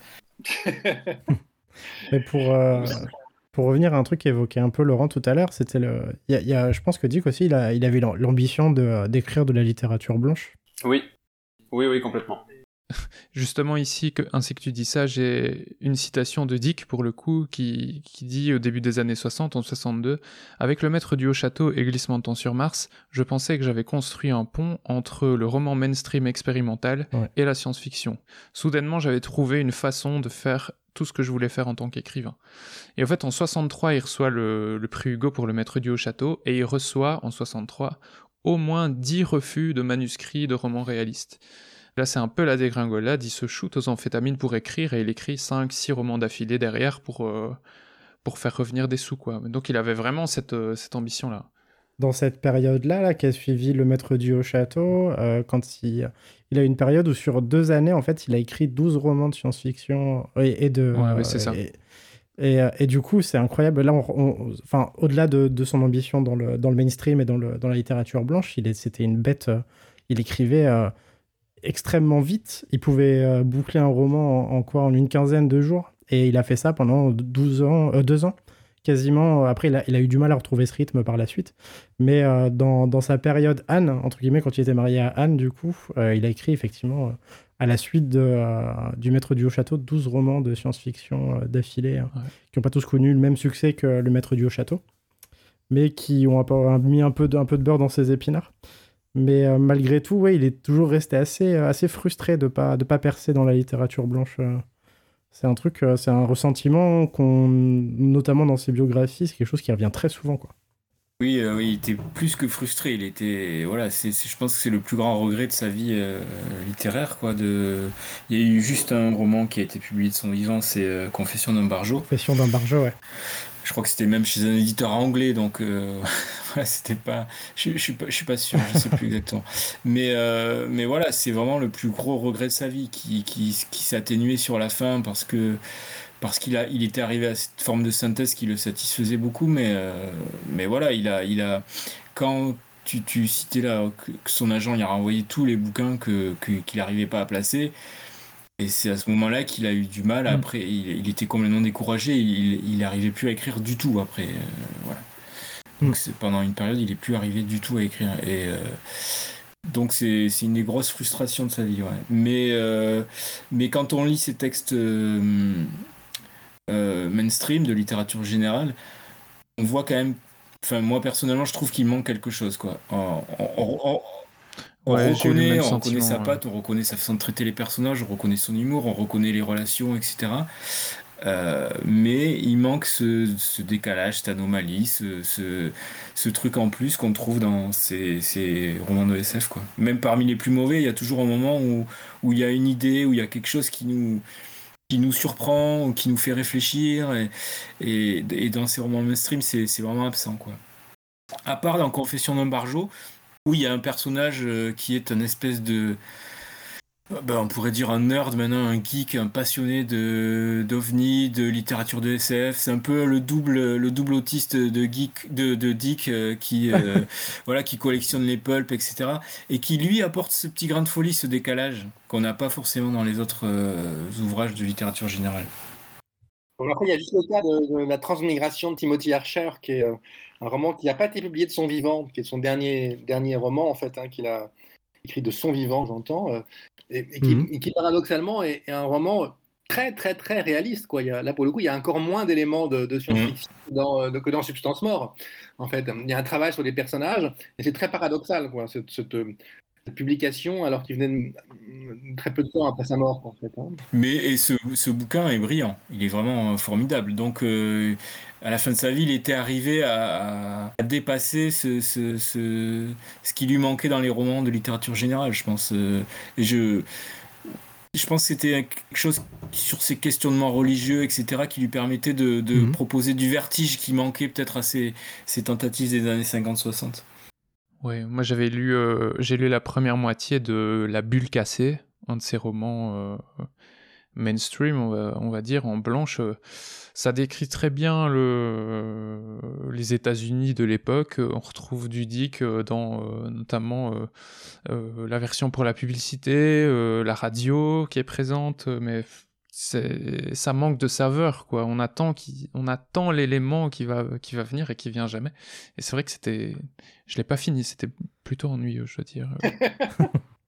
Non, non, Ouais, on, est non, tous, mais- on est- on est tous d'accord là-dessus. Euh, Après, il y a des, il y a, il y a des, justement, quoi, le- la description euh, par défaut de- dans Le Temps des Articulés, qui est un des très très bons romans de la fin des années 50 de, Ouais. de Dick, euh, où il y a un personnage qui croit être dans, dans une, une- une ville américaine des années 50 et qui joue à un jeu, et en fait, on se rend compte que, au bout d'un moment que c'est une fabrication pour lui, Mm. un peu comme dans le, le film avec. Euh, voilà, du Truman Show, en fait, hein, c'est très proche de ça, Ouais, ouais, ouais. l'imaginaire. Euh, mais euh, le- il est réellement dans, cette- dans une petite ville des années 50 et elle est très très bien croquée et elle passe très bien par ce biais de décalage, en fait. hein. Donc la science-fiction lui permettait réellement de faire ce pont qui était assez, euh, assez incroyable et nous décaler le regard sur le réel. Après, il y a un autre exemple qui me vient en tête qui, qui, correspond tout à fait à ce que vient de dire Laurent. Bah, c'est Siva, quoi. Parce que Siva, est-ce que c'est un roman de science-fiction Ouais. euh, Ouais, réaliste, donc, hein, ou est-ce que c'est pas un roman de science-fiction Euh, c'est quasi impossible à dire parce que on peut lire le roman comme un roman sur la folie et le, le dédoublement de personnalité euh, avec des délires absolus, ou on peut lire ce roman comme un roman de science-fiction. C'est un roman qui est très très étonnant, Siva, en fait, hein, qui est un magnifique roman, et, et c'est vrai qu'on le lit aussi facilement qu'on lit ces, ces romans de science-fiction comme Le Temps des Articulés ou Ubik, avec le même type de, de, de- on va dire, d'addiction pour ceux qui aiment Dick et ceux qui sont intéressés par les trucs un peu étranges, un peu verd, justement, un peu, un peu bizarres, alors même qu'on pourrait très bien l'interpréter comme quelque chose de tout à fait réaliste. C'est là où, effectivement, euh, euh, euh, Laurent a raison de dire que, que sur la fin de sa vie, il était arrivé à un équilibre qui, était, qui, effectivement, était assez remarquable, en fait, et qui lui permettait de faire la science-fiction sans science-fiction. C'est une trilogie qu'il a. Enfin, ce moment, le moment de l'écriture de, Siva, du coup, et de, la trilogie, euh, la trilogie divine, était précédée par une longue, longue période de, euh, de, trou créatif, en fait, où il n'y arrivait plus. Et euh, effectivement, là, cette trilogie, il l'a écrite en très peu de temps, peu, peu de temps avant la fin de sa vie. Ça a été presque déclenché, en fait. L'écriture de ces romans a été déclenchée par des événements qu'il a vécu et dont on parlera peut-être un peu plus tard. La fameuse anecdote du poisson, enfin du pendentif du poisson. Oui, entre ça autres, et puis du, euh, du laser, enfin du, du rayon rose. euh, et c'était euh, au-delà de, de- d'un simple, euh, comment dire, du- d'un- d'une simple manière de subvenir à ses besoins. En fait, je pense qu'il est authentiquement, il, il était euh, possédé par le désir d'écrire ses romans. En fait, c'était la première fois depuis très longtemps qu'il avait vraiment très envie d'écrire. euh. et euh, ça s'inscrit vraiment dans, un, dans une période de sa vie qui est euh, qu'il va falloir qu'on aborde de toute façon parce que c'est, euh, c'est, euh, disons que moi c'est en partie, c'est en partie pour ça que Dick me m'attire beaucoup. Euh, mais ouais, ouais, c'est euh, c'est très impressionnant. euh, Et moi, c'est pour ça que je distingue, euh, en tout cas, la- cette partie-là de sa vie et, euh, et de ses romans de, du reste de son écriture, parce que là, il était, euh, il avait plus du tout la même ambition quand il a écrit la trilogie divine que quand il a écrit ses, euh, ses premiers romans de science-fiction. À partir du moment où il a ces espèces de révélations mystiques, euh, Ouais. Vraiment, je distingue euh, trois périodes. Vraiment, c'était la, la, période euh, pulp euh, avec, avec toutes ces nouvelles là qui, dont qu'il a mitraillé. Et ensuite, il y a la période du roman où il, a découvert que, que, les, que les, les, les gens, les gens qui l'éditaient en fait payaient mieux pour les romans que Homo payait mieux que pour les romans que pour les nouvelles. Et du coup, il s'est mis au roman et petit à petit, il a délaissé la nouvelle. Et ensuite, ouais, ouais, cette période un peu mystique là qu'on va finir par aborder. Mais euh, moi, je distingue vraiment ces trois périodes, quoi. Vraiment la période euh, de, euh, de vache maigre et où il fallait qu'il écrive absolument tout le temps et des nouvelles pour pouvoir vivre. Euh, la période, disons, un peu plus bourgeoise où il, euh, commence à gagner un peu d'argent avec ses romans et où euh, il s'installe un peu dans, dans une... euh, comment dire Dans une routine. Et ensuite, ouais, la, toute dernière partie de sa vie où il écrit notamment cette trilogie divine. euh, avec bien sûr euh, dedans des exceptions, et notamment euh, Scanner Darkly ou Substance Mort. Euh, ouais, finalement des périodes euh, qui sont liées à des événements de sa vie personnelle aussi, évidemment. Et on va parler de sa vie personnelle euh, juste après la pause, mais juste avant la pause, j'aurais une question pour Marc. Ouh là là, mon dieu. Quand on a parlé de Tolkien dans le deuxième épisode de Mana et Plasma, si je dis pas de bêtises, tu nous avais dit qu'il avait eu tellement d'influence sur la fantasy que de nos jours, tout auteur euh, moderne devait en pratique se positionner euh, soit dans la même lignée, soit à contre-courant de ce qu'il avait fait. Est-ce que euh, tu dirais que Philippe Cadic a une influence comparable sur la SF qu'il a suivi ou pas? Pas du tout, peut-être. Et bah, ça va peut-être nous permettre de recontextualiser un peu les auteurs qui l'ont influencé, les auteurs qu'il a influencé lui. Hmm, alors déjà du coup, je vais pour ce que j'avais dit sur Tolkien, je sais pas si je l'avais précisé dans l'émission, mais euh, c'est un truc que beaucoup de spécialistes de la fantasy disent en fait, c'est-à-dire que euh, Tolkien a reconfiguré, euh, enfin a configuré et reconfiguré le genre, ce qui fait que en fait, quand t'écris de la fantasy, oui effectivement, tu vas te positionner par rapport à Tolkien ou pas. Philippe Cadic, euh, je trouve pas. Par contre, il a une influence qui est énorme sur, enfin, ne serait-ce que sur les mecs du cyberpunk. Enfin, euh, je parle sous contrôle de Laurent parce que là, je risque de dire des bêtises, même si même si ma thèse aurait pu porter sur le cyberpunk parce que j'adore. Bref. mais il a eu une influence énorme sur Gibson. Sterling, enfin Bruce Sterling dans la préface de Mozart envers miroir, il cite Philippe. Euh, comme influence majeure du cyberpunk et c'est un auteur, enfin Philippe qui est cité donc ouais par euh, Gibson et par Sterling et euh, dans beaucoup de récits qui s'apparentent au cyberpunk, tu, tu peux voir des influences dickiennes.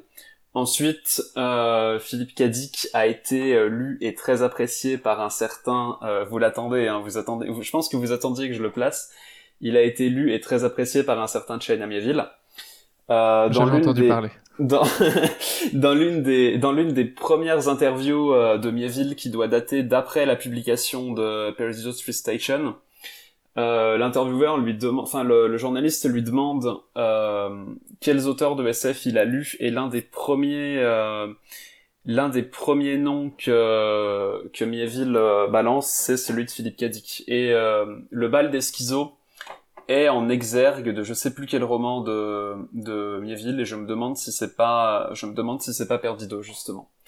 Mais euh, non, il a il a une influence qui est qui est décisive, hein, Philippe Cadic. Enfin, Laurent, je sais pas je sais pas ce que t'en penses, euh, Laurent. Sur Gibson, c'est à nuancer parce que Gibson dit qu'il l'avait un peu lu mais qu'il l'appréciait pas plus que ça. Je crois plutôt que euh, comme Gibson et les autres cyberpunk, ils étaient vachement en réaction contre la SF. Euh, oui, parce qu'ils voulaient, ils voulaient oui, ils voulaient prolonger. Euh, oui, c'est ça. Ils voulaient prolonger la, la new wave et euh, exploser l'âge d'or. Oui, voilà. ça. Et donc, ils étaient influencés, voilà, plutôt par des mecs comme Arlan Ellison chez eux et par Moorcock, Ballard, etc. La new wave en Angleterre. Mais, mais Dick, pas trop. Je pense que, je pense que Gibson, à, demi-mot, lui trouve pas assez de qualité littéraire. Quoi. Et puis, je pense qu'il chasse pas trop sur les mêmes termes. Non, non, clairement pas. Euh, le seul point commun moi je leur, que je leur vois, c'est leur, leur côté euh, presque fétichiste pour certains objets, là, vraiment qu'on retrouve à fond chez Gibson et qu'on peut retrouver chez Dick. Mais euh, c'est pas flagrant. C'est pas flagrant. on, ressent plus l'influence de, de d'auteurs comme Ballard euh, ou, même Norman Spinrad que oui. que oui oui enfin il est il est cité de manière assez sporadique quoi dans la préface de Mozart envers miroir. Oui c'est sûr qu'il y a quand même euh, classiquement par rapport au public qui ne connaît pas on a tendance à, sortir trois grands mouvements hein, en science-fiction qui est le mouvement de l'âge d'or avec les grands Asimov Heinlein et tout le tralala euh, années 40 années 50 essentiellement euh, ce qu'on appelle la New Wave avec Ballard, avec euh, Moorcock, Michael Moorcock, Norman Spinrad, John Brunner et beaucoup d'autres. Et après, effectivement, le cyberpunk au milieu des années 80. Bon. Euh, ce qu'il faut voir, c'est que cette séparation est, plus étanche quoi, et, moins, moins, moins forte qu'il n'y paraît en réalité. Parce qu'évidemment, les gens s'influencent et, et c'est des, des, tendances, c'est des grosses tendances. Donc, par rapport à ça, euh, par exemple, il y a dans le monde, de, dans l'âge d'or, on croit que c'est toujours très positiviste, etc., et très, euh, et, très, euh, très voilà, porté vers le, futur, le nucléaire, toutes les solutions. Et c'est vrai que ce côté positiviste chez Heinlein, chez, chez Asimov, mais aussi d'une certaine manière chez Arthur C. Clarke, qui est plus fin, est très présent. Mais il y a d'autres auteurs, en fait, par exemple, Théodore Sturgeon était un auteur que Philippe Cadic adorait humainement et, et, voilà, les plus qu'humains c'est un truc qui est complètement barjot dans l'époque de l'âge d'or. Euh, et après, il y a d'autres influences, c'est-à-dire qu'effectivement, Dick reconnaît, revendique parmi ses influences à E. von Vogt, notamment la machine de Le Monde du Nona, donc toute, la série sur le Nona de, de, Van Vogt. Et effectivement, on retrouve un peu cette influence, notamment dans le tri solaire, en fait. Hein. Mais il s'en échappe. Dick participe de cette fin de l'âge d'or en étant totalement décalé par rapport à, ou en tout cas en partie décalé par rapport à ce monde-là, même s'il est proche de Poul Anderson, de, de, Theodore Sturgeon, comme je disais, et d'autres. Et on va dire que cette, cette, ce type d'influence qu'il peut avoir, ce léger décalage, tout en étant très présent chez beaucoup d'auteurs, il l'a sur l'ensemble de la science-fiction. C'est-à-dire que Norman Spinrad était d'une très proche de, de Dick, ils ont été interviewés ensemble, et les gens de la New Wave revendiquaient d'une manière ou d'une autre Philippe Cadic parce qu'il était en décalage et qu'il parlait du réel, et qui était, mais voilà, sans pour autant en faire leur modèle absolu. Et, c'est le même cas par rapport au cyberpunk, où, on voit bien que la vision, la technologie du, cyberpunk n'a rien à voir avec, en tout cas peu à voir avec celle de Philippe Cadic, en fait, si ce n'est le Sweeble, peut-être, hein, cette machine de contrôle, et encore. Donc c'est vrai que c'est c'est un peu compliqué. Donc, euh, d'un côté, il y a des gens comme Sturgeon ou Van Vogt euh, dont, euh, dont, il reconnaît l'influence, Philippe Cadic. Et puis de l'autre, effectivement, bah, c'est, on, a, on, a, des paradoxes. À la limite, le, pour moi, le paradoxe le plus intéressant, le plus fort, c'est celui de Kim Stanley ah oui, Robinson. Qui a fait une thèse. Oui, qui a fait Kim une Stanley thèse Robinson a fait une thèse il a fait une thèse sur Philippe Cadic et donc il, revendiquait l'influence de Philippe. Il revendique l'influence de Philippe Cadic, mais le style, l'approche de Kim Stanley Robinson n'a rien à voir avec celle de Philippe Cadic. Le point commun entre les deux, c'est la capacité à traiter des personnages, des moins que rien, les damnés de la terre. Euh, c'est un regard politique aussi qui parfois est assez proche. Mais quand on lit Kim Stanley Robinson, il revendique l'influence, mais on ne reconnaît pas du tout ou très peu de Dick dans Kim Stanley Robinson. C'est le paradoxe en fait. Hein. C'est que c'est comme s'il était présent chez tous les auteurs, un grand nombre d'auteurs contemporains, euh, euh, sans l'être, hein, par cette logique de fable, par cette logique qui, est, la sienne. Donc euh, c'est paradoxal. Et le, cas de Kim Stanley Robinson est à mon avis assez frappant.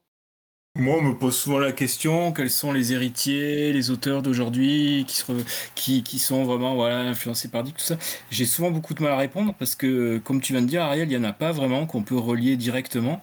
Euh, il y a des communautés d'esprit, il y a des gens qui se revendiquent, mais d'auteurs dont on peut dire à la lecture, lui, son influence principale, c'est Dick, c'est compliqué d'en trouver véritablement. Si, si eux nous le disent pas. C'est-à-dire que personne écrit comme lui écrivait, quoi. Ah non, clairement pas.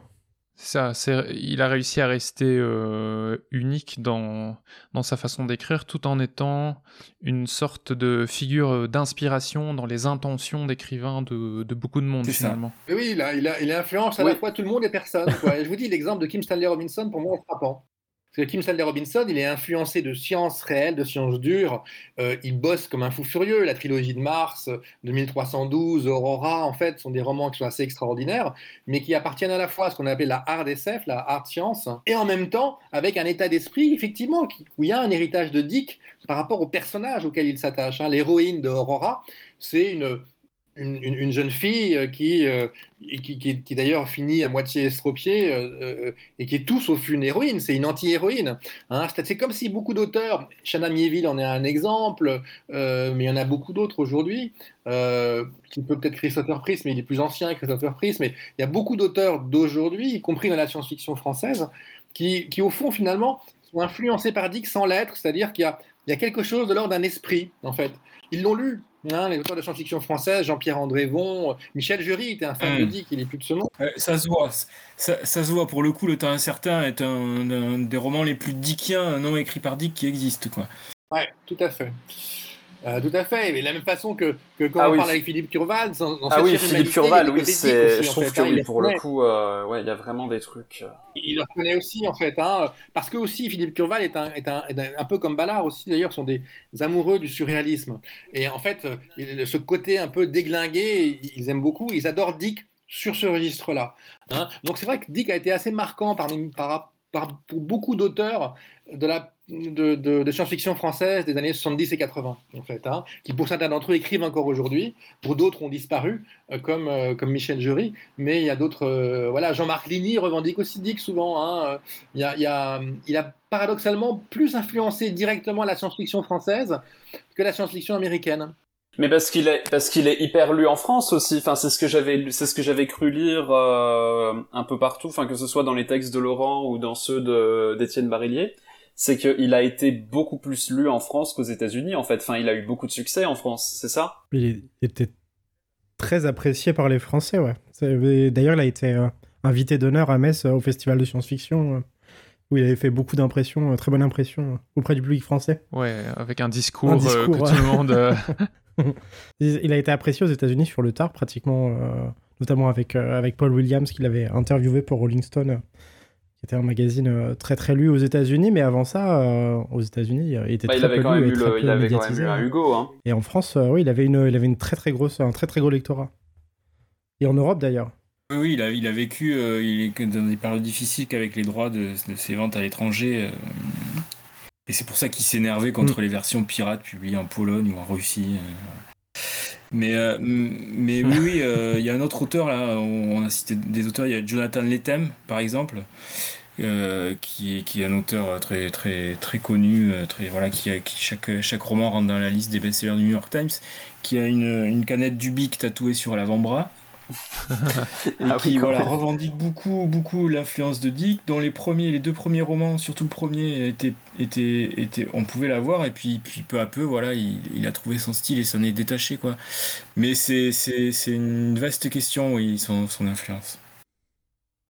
Bah merci. On a déjà pu contextualiser cette influence, même si elle apparaît comme euh, étant euh, extrêmement euh, large, diffuse et difficile à cerner. Merci beaucoup. Je vous propose qu'on fasse une pause après cette première partie riche en discussion. Notre ami MLK avait publié il y a quelques mois maintenant une compilation de ses dernières productions en attendant son dernier album. Je propose qu'on en écoute un extrait tout de suite.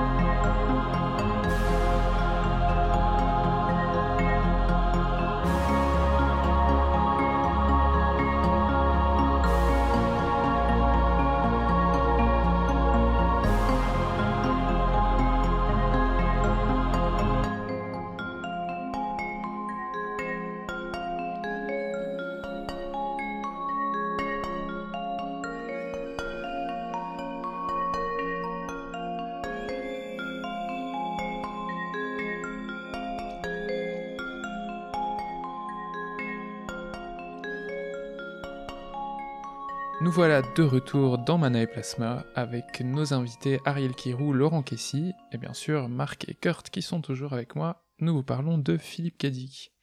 Yo. Alors juste avant la pause, nous avons essentiellement parlé de la science-fiction de Philippe Cadic et pas beaucoup de sa vie personnelle, même si on s'est quand même rendu compte que certains événements avaient une influence particulière sur les différentes euh, parties de sa carrière.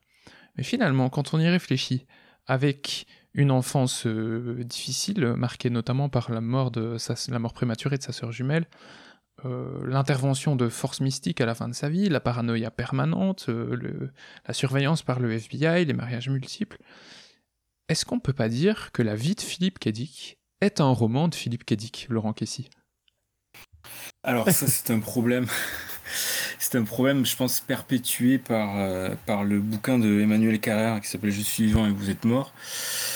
C'est fort possible. Qui se, qui, qui, qui est, je sais pas comment il se vend sur la couverture, mais que tout le monde considère comme une biographie.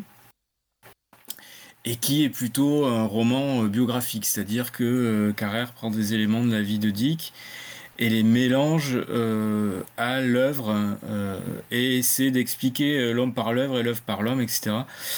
Le, le, ce que- ce ce qu'on évite de faire en critique littéraire et ce qu'on évite de faire en, quand on écrit des biographies aussi.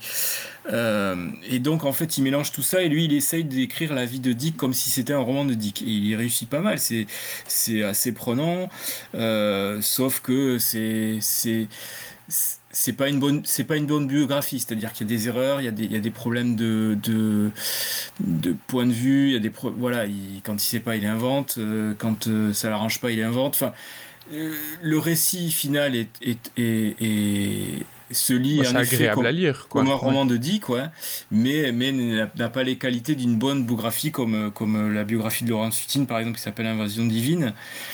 Euh, et, euh, et donc, non, la vie de Dick, la vie de Dick, c'est. voilà, euh, Dick, transcendait sa vie dans son œuvre. Euh, je pense pas que sa vie ressemble du tout à, un- de ses romans. Quoi. Il y a bien sûr des éléments, comme chez tous les auteurs, mais, mais, non, il est arrivé des choses bizarres, oui. En ce sens, on peut peut-être dire qu'il y a des éléments qui ressemblent à sa littérature, mais, euh, mais sa vie est celle d'un auteur de son temps, euh, avec les problèmes de son époque, euh, qui s'ajoutent à des problèmes de, de, de, de maladie mentale. Et alors là, tout le monde y va de son diagnostic, et c'est un peu compliqué de, de, de diagnostiquer a posteriori. euh, quelqu'un euh, par son œuvre déjà ou de le diagnostiquer a posteriori par les témoignages d'autres gens, etc. Euh, donc euh, oui, oui, non, c'est la vie d'un auteur qui, qui, qui doit ressembler à, pas mal à celle de d'autres d'autres auteurs de SF de l'époque. Je sais pas, moi, la, vie de Philippe José Farmer est peut-être moins flamboyante et moins décrite, mais elle, est- euh, elle est tout aussi, euh, euh, comment dire, inédite et, intéressante. Enfin, voilà, il y a tout plein d'autres auteurs qui ont une vie qui ont une vie bizarre parce que parce que c'était une époque bizarre et parce que parce que les écrivains sont des gens bizarres et voilà quoi. Donc donc à ta question je répondrai non mais on, peut on, peut peut-être euh, m'objecter que, que, que si. Donc euh, Ariel, je sais pas ce que tu en penses. Oui, bah, écoute, moi, je pense que, je pense que l'une des raisons de la, de la, confusion euh, que tu décris, c'est sa période de, à partir de 1974, et notamment ce qu'il a pu écrire parfois dans l'exégèse. hein. C'est-à-dire que quand il écrit son exégèse, c'est-à-dire, en gros, c'est pas du tout quelque chose qui était destiné à être publié, hein, pour, euh, pour les auditeurs qui ne le connaîtraient pas, ce qui a été publié de fait assez récemment.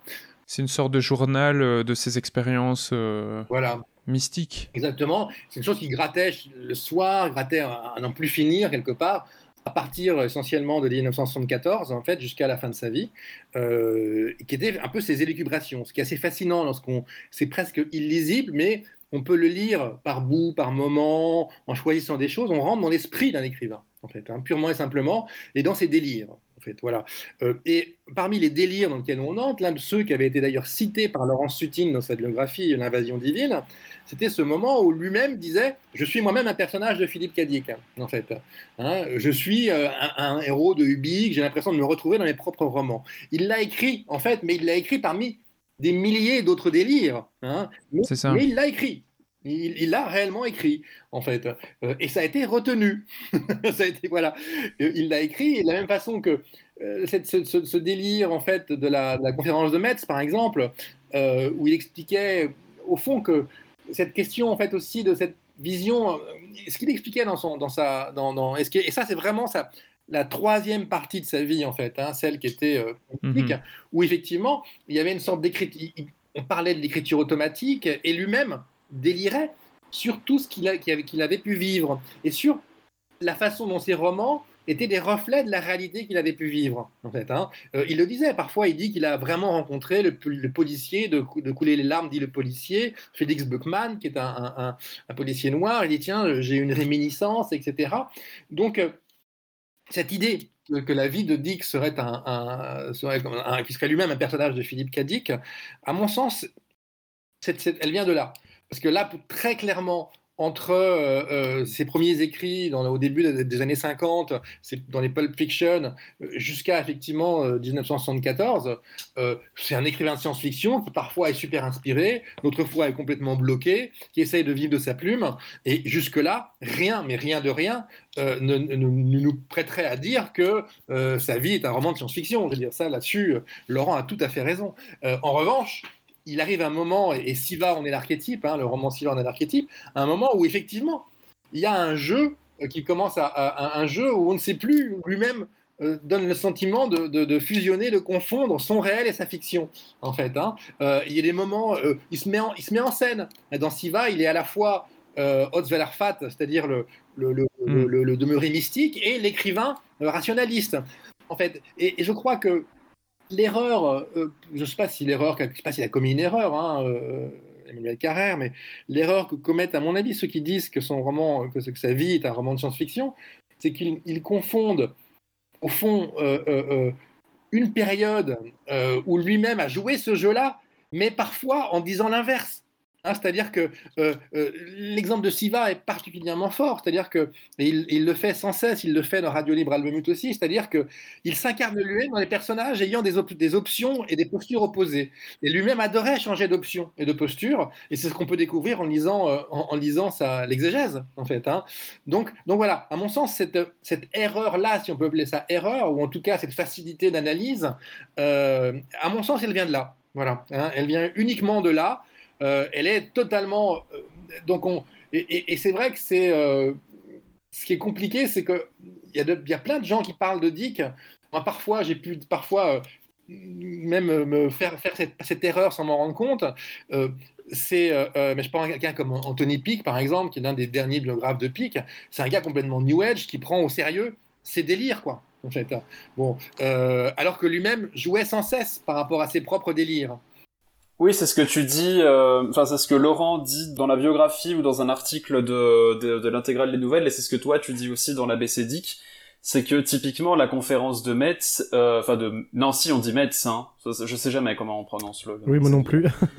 et euh, mais bref, il y a vous dites tous les deux, et vous, enfin vous êtes pas les seuls en plus que dans cette conférence-là, il est au moins, enfin il fait de l'auto-ironie, il est au troisième voire au quatrième degré quoi, et qu'il y a des gens qui l'ont pris très très au sérieux. Au premier degré. Ouais. Il, est, il, est, il est au deuxième degré, peut-être. Euh, pas forcément. Moi, je crois pas à ce période-là. Je pense pas qu'il soit vraiment au deuxième degré. Le problème, c'est que les mecs s'attendent. Euh, les mecs vont à Nancy, c'est le Messie, quoi. Enfin, justement, non, c'est pas le Messie. Les, textes des années 50 euh, de Dick sont arrivés à, partir du milieu des années 65. Vraiment, il y avait eu que l'autrice solaire qui avait été traduit avant. Et du coup, les Français, ils ont tout eu en bloc, quoi. Tout d'un coup, en 4-5 ans, ils ont, eu, ils ont vu arriver euh, plein plein de romans de Dick. C'est pire comme c'est meilleur, et ils ont été complètement sidérés par cet auteur.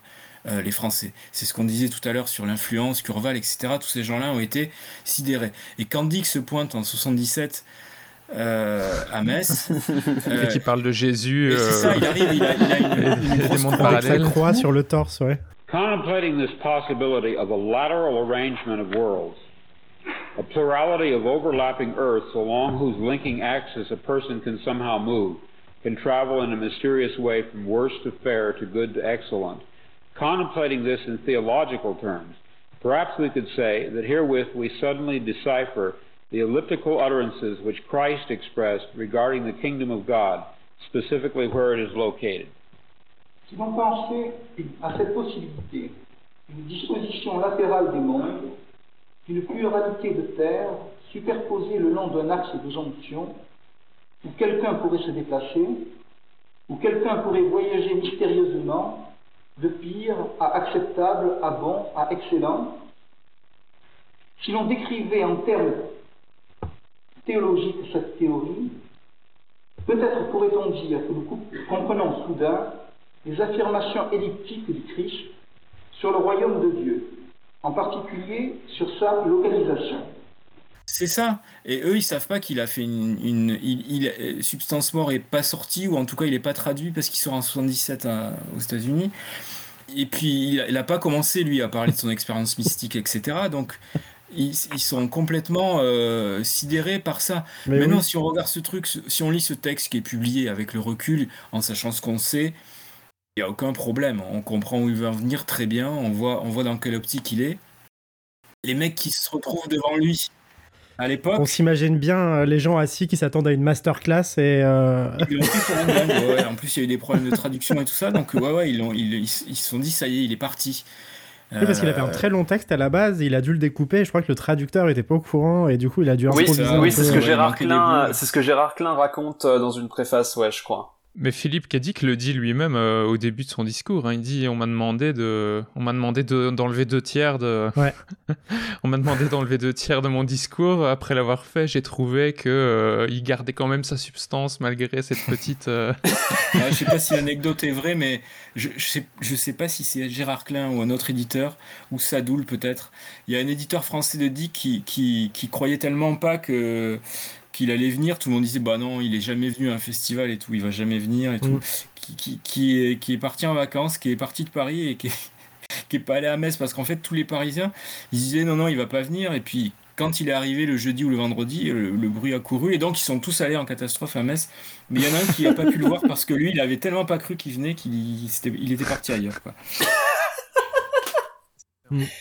C'était pas Gérard Klein parce que Gérard Klein raconte que, enfin, qu'il l'a vu quoi. Enfin, euh, Ouais, c'est peut-être Sadoul, alors je sais c'est peut-être Sadoul. Enfin, je, je, je saurais pas te dire ça avec certitude, mais il me semble qu'il y a une préface de, de Nouveau Millénaire où, euh, où justement Gérard Klein raconte qu'il l'a vu quoi. Il l'a vu prononcer ce fameux discours euh, à Metz. Il me semble que c'est ça. Hein. Je suis pas sûr du tout. Il mais- devait être quand même un Enfin, bon moment importe, à quoi, passer. mais voilà.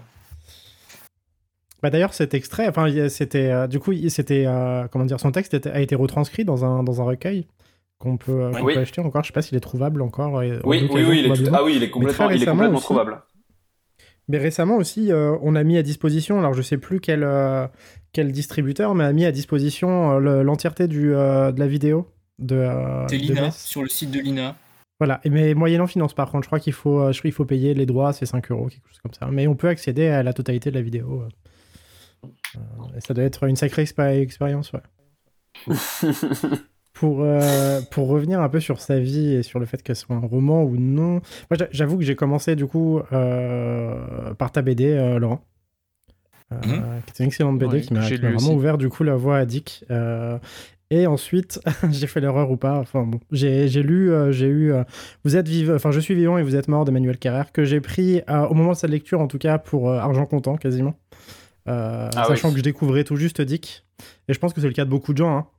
Euh, euh, et du coup, à partir de là, euh, j'ai commencé à me renseigner un peu sur l'auteur. Et finalement, il y a très récemment, j'ai lu L'invasion divine de Lorenz Sutin, de Lorenz Sutin, pardon.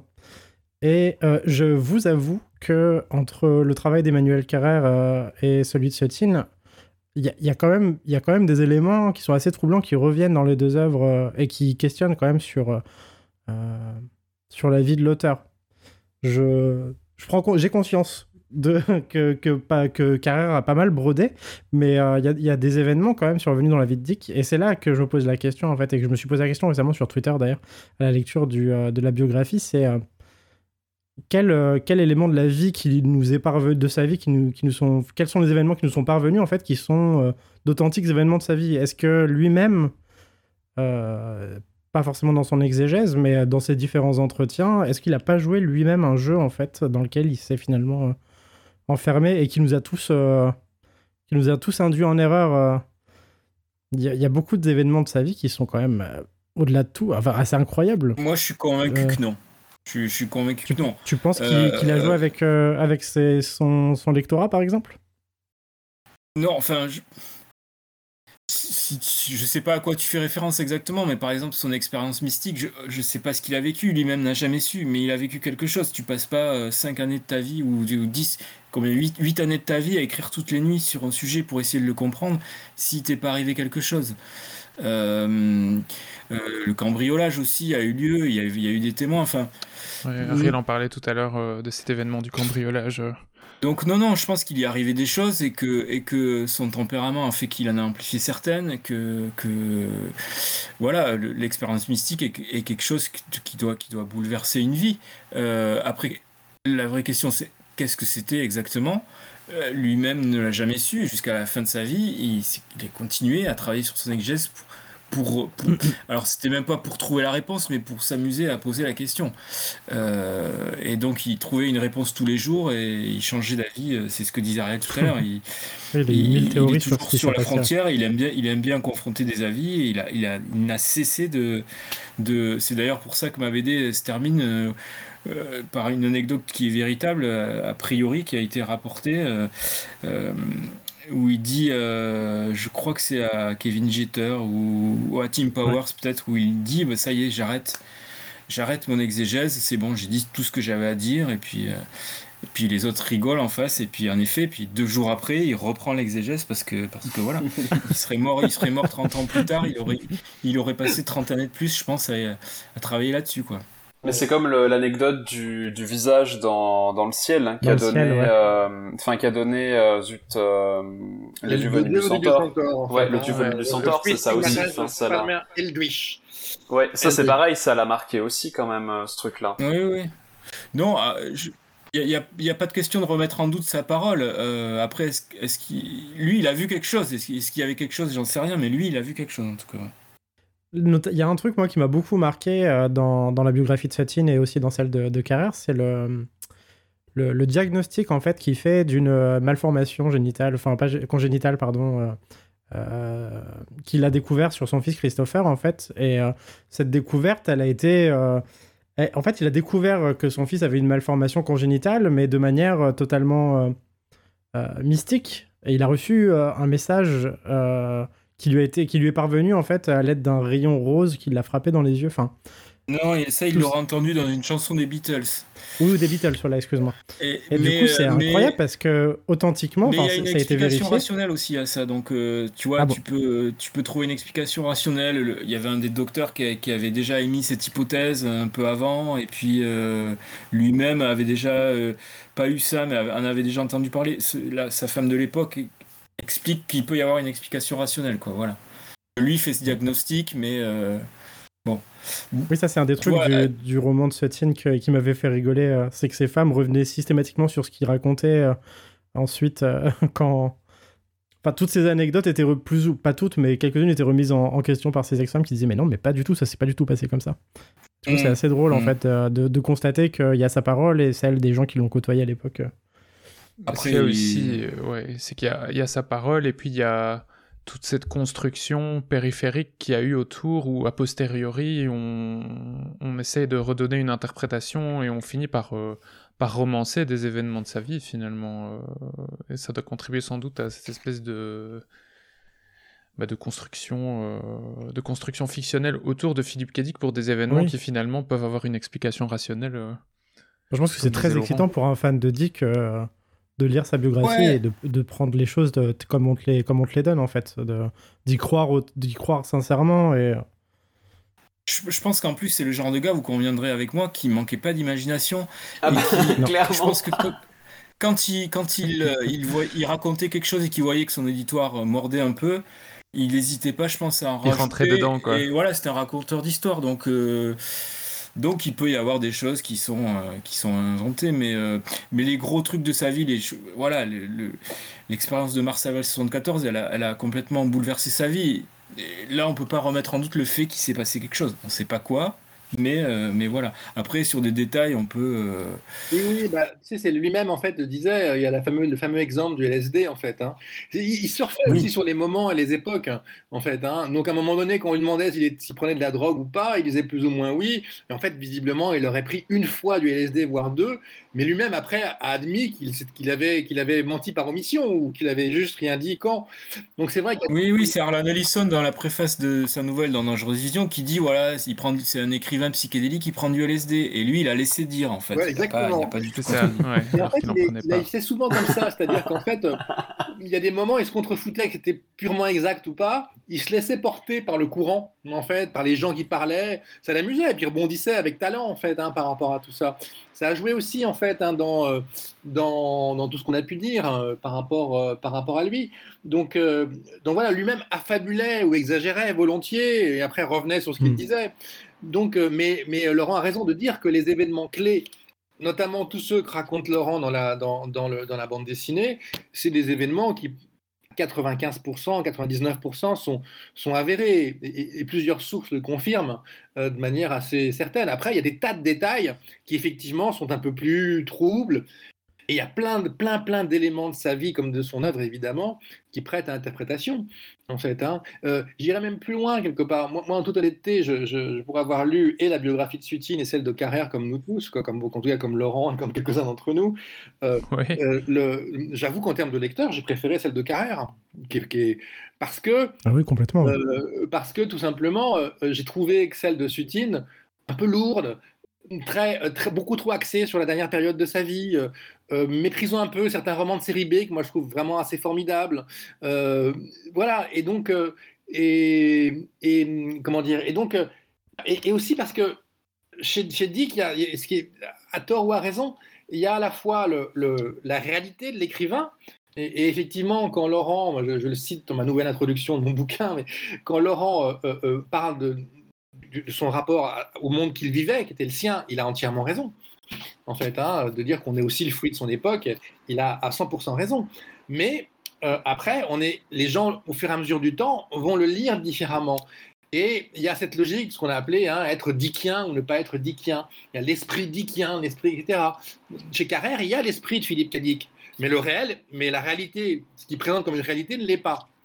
Le problème, c'est qu'il aurait dû présenter ça, non pas comme une biographie, mais comme une sorte de, roman à partir de la vie de Philippe Cadic. Il n'y aurait eu aucun problème, il n'y aurait, pas eu de souci. Au contraire, hein, euh, faire du roman, quand on fait des récits, euh, euh, bah, on, transforme la réalité, on extrapole, on fait ce jeu-là et il n'y a aucun souci. Hein, euh, euh, le problème vient plutôt du positionnement du livre qui, se lit, et qui a été lu comme une biographie, euh, alors que c'était plus, effectivement, on a raison, hein, Comme le bouquin de, enfin comme le bouquin de, de Welbeck sur Lovecraft a été lu comme comme une biographie de Lovecraft, alors qu'il y a quand même beaucoup de conneries dedans, quoi. Oui, c'est-à-dire qu'à un moment donné, il y a, y a- Mais beaucoup de gens jouent ce jeu-là, c'est-à-dire que moi, c'est vrai que, que, j'en parle d'autant plus facilement que, j'ai pu parfois euh, glisser sur quelques petites pots de banane. Euh, euh, après, j'essaie de me remettre droit à chaque fois en, en- relisant du, du Laurent, mais, euh, mais le, mais c'est un peu ça, quoi. Et, et en fait, la clé, c'est qu'à un moment donné, il faut dire les choses. C'est-à-dire que c'est pas un problème que de faire de la fiction à partir de Dick si on dit que c'est de la fiction. Il y a des tas de romans de fiction Mm. qui sont inspirés de Dick. Hein, euh, euh, Oui, j'ai vu, euh, j'ai vu que euh, ça, enfin, je l'ai vu cet après-midi quand je lisais euh, l'ABC Dick. Justement, Michael Bishop a fait un roman où Dick, où Dick revient sous tout un tas de formes. Ça a l'air incroyable ce roman. Il faudra vraiment que je le lise. Ça a l'air Oui, euh, oui, Ah hyper ouais. ouais. On donnera les références euh, pour les auditeurs et les auditrices, ça, ça doit être marrant Oui. ça. Ouais. Ouais. Euh, ça s'appelle euh, Requiem pour Philippe Cadic, si je dis pas de bêtises. Ouais. Et euh, c'est dans un roman où en fait euh, Philippe Cadic se fait passer pour mort, mais en fait il est pas mort. Et il lutte contre un état totalitaire et il lutte contre un état totalitaire sous forme d'hallucination, si je dis pas de bêtises. C'est ça, Ariel? Oui, oui, tout à fait. Mais c'est même le truc par rapport au, au début de l'émission, quand on parlait de la tête de Dick.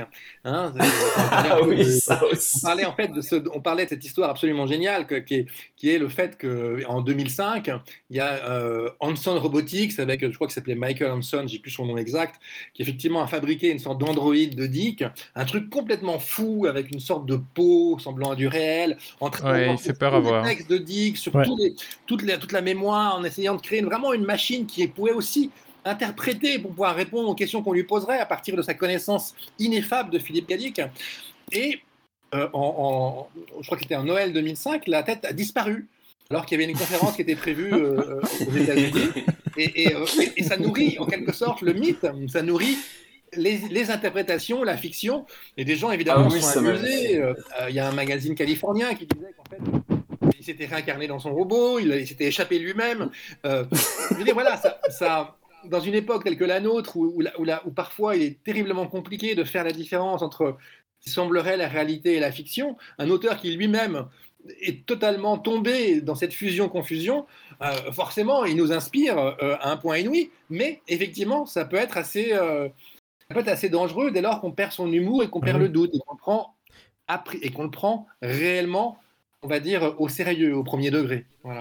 Ah Euh, oui, parce que le bouquin de, le bouquin de Michael Bishop, euh, enfin, c'est, ouais, c'est, c'est clairement assumé comme un roman et c'est publié chez Folio SF, quoi. Donc c'est pas Ouais. du tout, euh, c'est clairement Ouais, un roman, bah, quoi. au- Au-delà de ça, il y a, je pense qu'il y a aussi les grands médias, enfin en tout cas les- le, le cinéma par exemple, mais on en parlera peut-être un peu plus tard, mais aussi, euh, enfin il y, a- il y a une, ils perpétuent tous en fait cette, ce mythe, euh, si tu veux, et ils continuent de le perpétuer aujourd'hui. Moi par exemple, la, la biographie de Carrère, quand je l'ai acheté, je l'ai acheté en- dans une librairie SP, dans une, une librairie spécialisée, et euh, le vendeur m'a clairement dit que c'était une authentique euh, biographie et que c'était la meilleure biographie sortie à ce jour. Coup, moi, je, Ah bon, oui. après, effectivement, je me suis pas contenté de ça. Et après, en, en allant regarder sur, en allant regarder sur le net, je me suis rendu compte qu'effectivement, euh, il y avait- il y avait des soucis. Mais euh, voilà, on perpétue ce message, en fait, ce, ce- ce mythe à propos de Dick. Et au-delà de ça, même dans des documentaires qui lui sont consacrés, euh, je suis tombé sur des trucs euh, obscurs sur YouTube, pas toujours sous-titrés, ou pas toujours en français, où la part mystique de Dick est, est, est très, comment dire, très détaillée, quoi. Et où même il y a de l'extrapolation, et voire il y a du, il y a du, euh, comment dire, il y a du spectaculaire et du. euh, Bah, ça vire, ouais, c'est ça, vers euh, l'ésotérisme et. Ouais, oui. Et clairement, il y, a un- il y a un reportage, alors je sais plus comment il s'appelle celui-ci, que j'ai chopé sur YouTube, où l'intro du documentaire, c'est euh, euh, Dick avait prévu sa mort. euh, et, euh, Ouh là là, ah ouais. il euh, t'explique que Dick, ouais. en fait, a, été, a subi une vision, en fait, a été. euh, Ah, c'est euh, comme. où il se voyait mort, et effectivement, tiens, deux jours plus tard, comme par hasard, il l'était. Mais euh, du coup, Ah c'est vraiment bah, ouais. ouf euh, tout ce qui se passe autour de ce personnage, en fait, qui est peu Comme les connu du grand documentaires public, si tu veux. complotistes. euh, Mais c'est hermétique parce qu'en plus, même le grand public, quand il va vouloir s'intéresser à Dick, il va falloir qu'il se tape une, une palanquée de, de, de- de mensonges ou de, ou de mystifications juste pour euh, accéder à une information authentique. euh. C'est- Ouais, mais en même temps, c'est pas forcément des mensonges. C'est-à-dire qu'il y a. C'est c'est- c'est- c'est- c'est au-delà du mensonge, en fait. Donc, c'est. euh, euh, C'est du délire, quoi.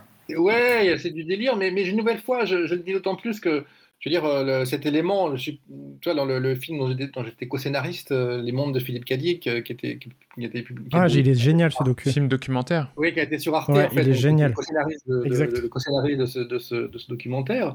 Je veux dire, avec le recul, euh, il y a des choses que je regrette un petit peu, en fait, dedans. hein, des, des choix qui ont été faits. Euh, prendre au premier degré Anthony Pic, par exemple, qui est celui, justement, qui porte, l'un de ses biographes les plus récents, qui porte un peu cette logique-là. Il aurait anticipé sa mort, il l'aurait vu et qu'il prend un peu au sérieux. Euh, je veux dire, de toute façon, quand on fait quelque chose et lorsqu'on écrit sur Dick, on sait vrai que, que- que le, que- que- en tout cas moi, avec le recul, je considère que par exemple, j'a- j'assume ce documentaire, mais je considère qu'il est beaucoup moins sur la vie de Dick en tout cas. Je pense qu'il a plein de qualités, Oh, il est- de citation et Oui, autres. carrément, je l'ai revu il n'y a pas très longtemps d'ailleurs. Sur la vie de Dick, il est à mon sens moins, moins juste que la, la- la bande dessinée de Laurent.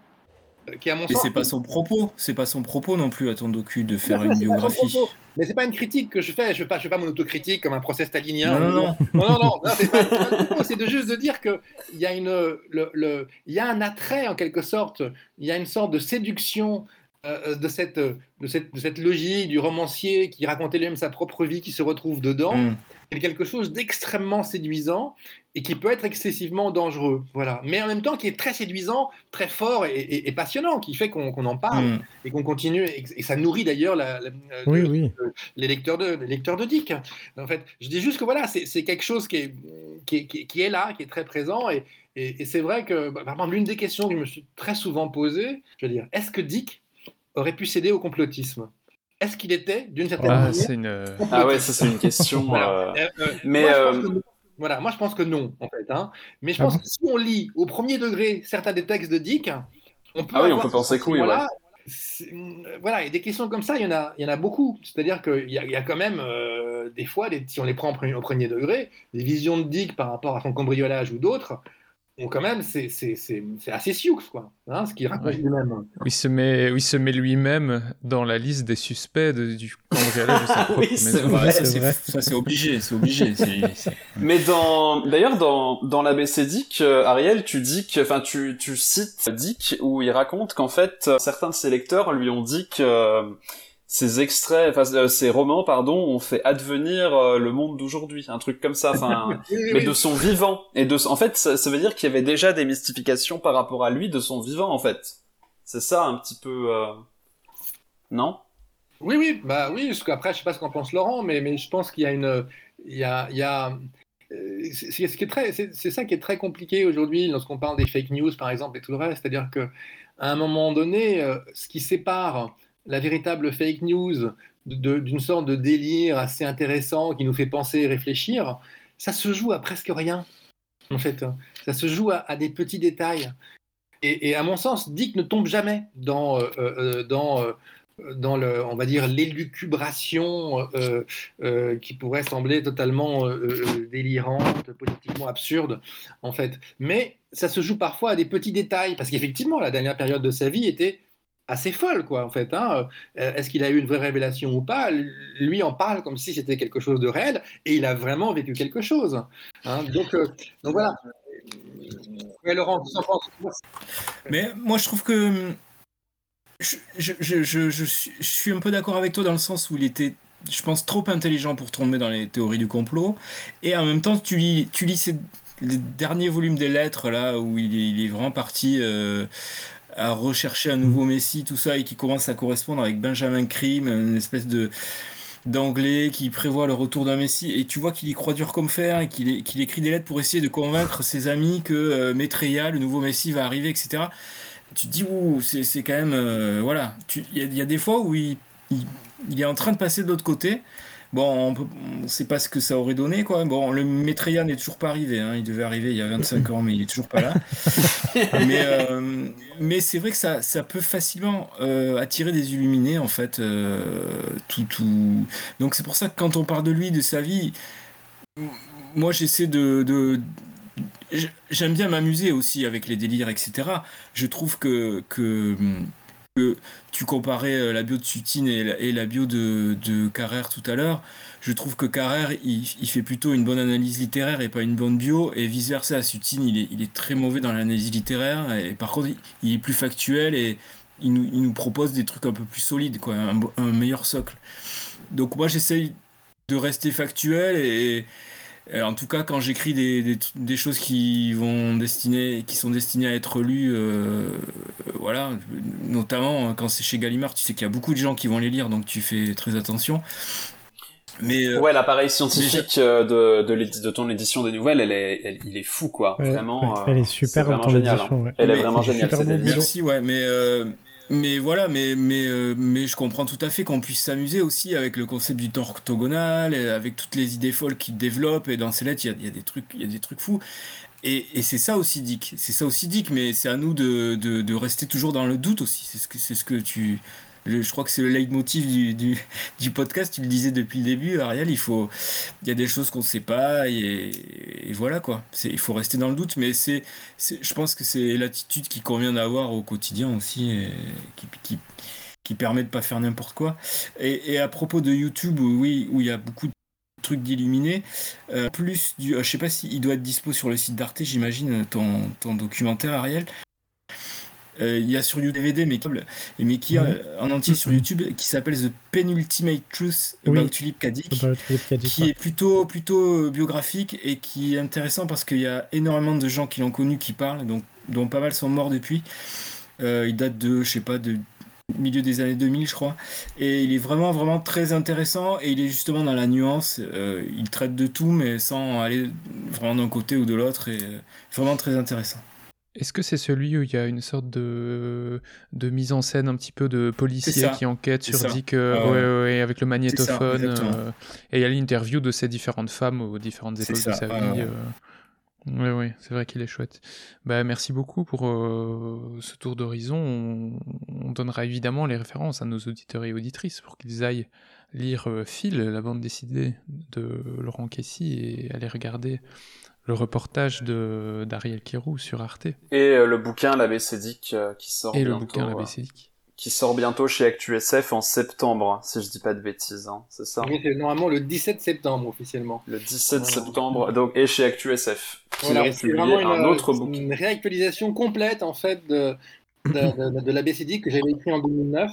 Il y a à peu près plus d'un tiers, presque une moitié de, de, de texte en plus, entre un tiers et une moitié, et euh, certains que j'ai revus et une petite vingtaine d'entrées différentes en plus. Voilà.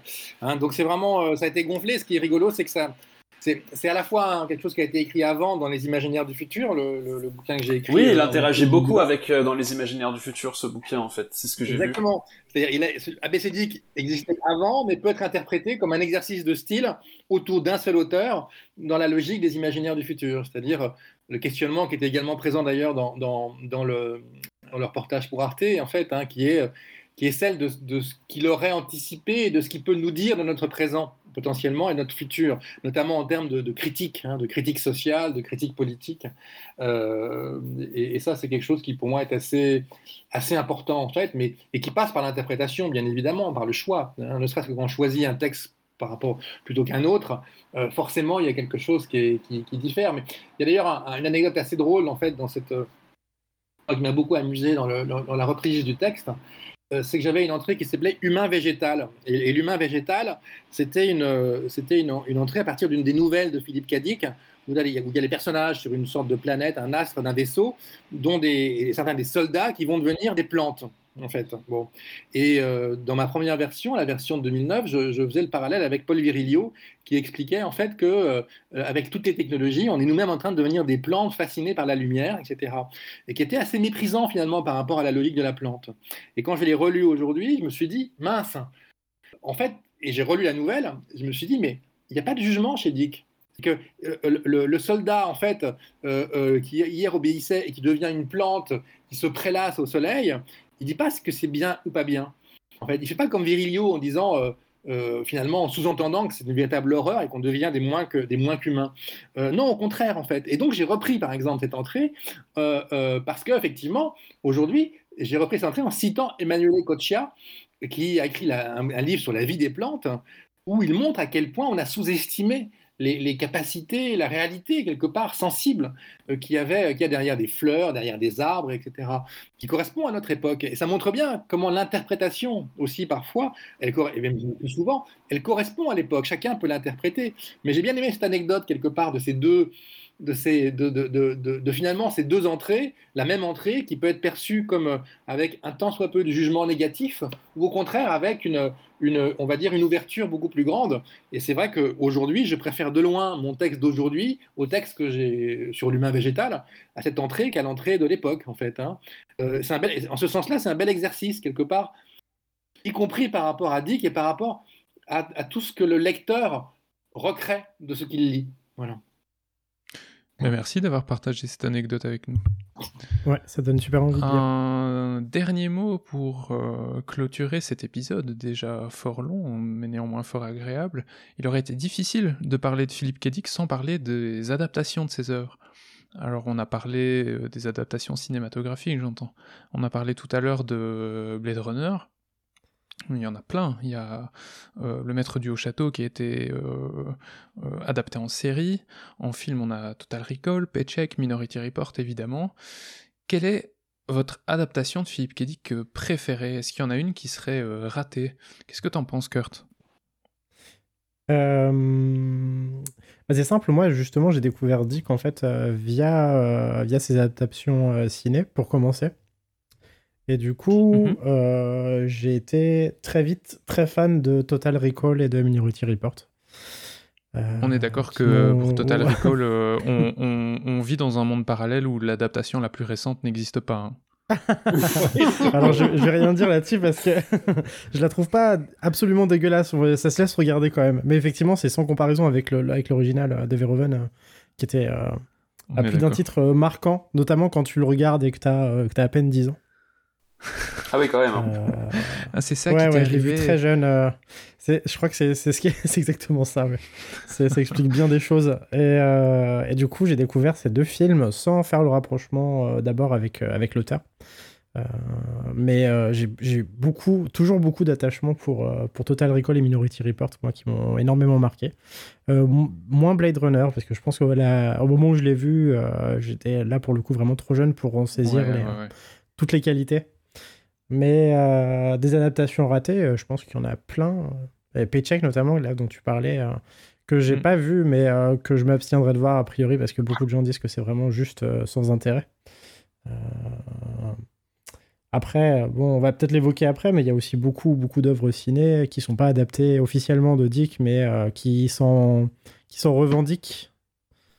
Euh, Ouais, notamment on, dans Dick. ces, euh, on va en parler dans une minute, mais tu, Ouais. si t'en as en tête, euh, c'est vrai qu'il y a, Bah, y a beaucoup d'œuvres qui euh, ne sont pas des œuvres de Dick, mais qui auraient pu être, euh, qui auraient quasiment Ouais, pu être du Philippe à- K. Dick, en tout cas une version adaptée d'un Ah de oui. ses bouquins. Tu penses à quoi? De toute façon, euh, pour être tout à fait honnête, il n'y a aucune des œuvres adaptées de Dick, à quelques exceptions près, euh, je pense notamment à, Scanner Darkly, qui est vraiment une adaptation à proprement parler des Ouais. romans de Dick ou des nouvelles de Dick. Même les meilleurs films sont de vagues adaptations. Mais euh, oui, Bah, je a pensais le- à Matrix radio- par exemple, mais bon. Ouais, Le Radio Libre Albumut, en fait, euh, qui a été fait par un réalisateur peu connu euh, et qui n'est pas paru en France en anglais, est, est très très proche de- du, du bouquin. En fait, Ah, hein. cool. Voilà. Bah, Dans le, dans le registre des, euh, des films qui sont adaptés assez fidèlement, il y a aussi Planète Hurlante.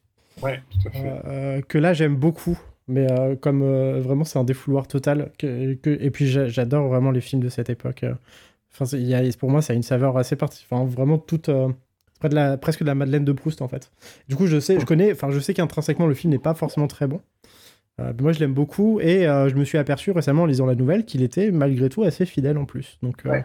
ça c'est une bonne pioche aussi euh, pour ceux qui veulent Alors, je pense qu'en DVD il est trouvable pour une pour une, une poignée de centimes donc, Ouais, ouais, donc ça, c'est- je pense que le, le- c'est- moi aussi, je, je l'avais noté en fait sur mon cahier là pendant, avant que tu parles, mais c'est c'est un bon exemple. Après, moi, je voudrais quand même citer- parler un tout petit peu de, de, de la- de l'adaptation de Amazon de- du Maître du Haut Château, en fait. Ouais, mais avec plaisir. Euh, parce que je la trouve très intéressante en fait. Euh, euh, moi, je me suis, j'ai dévoré les quatre saisons. Euh, ce que j'ai trouvé super intéressant dans, dans cette adaptation en fait, c'est que euh, on retrouve de personnes, des personnages vraiment du roman.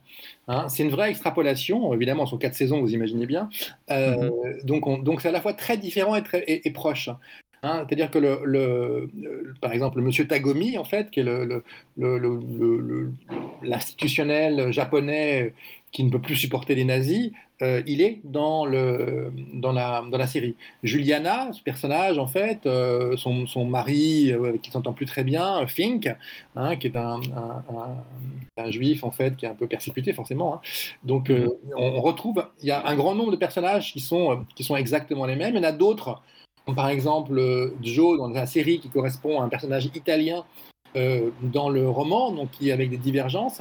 Bon, donc il y a un jeu de ressemblance et de divergence qui est assez intéressant. La plus grande divergence, et c'est une belle astuce, c'est que le roman où, où, euh, le, romancier aurait censé avoir raconté en fait que ce ne sont pas comme dans la fiction euh, les nazis, euh, l'Axe qui a gagné la guerre, mais les Alliés.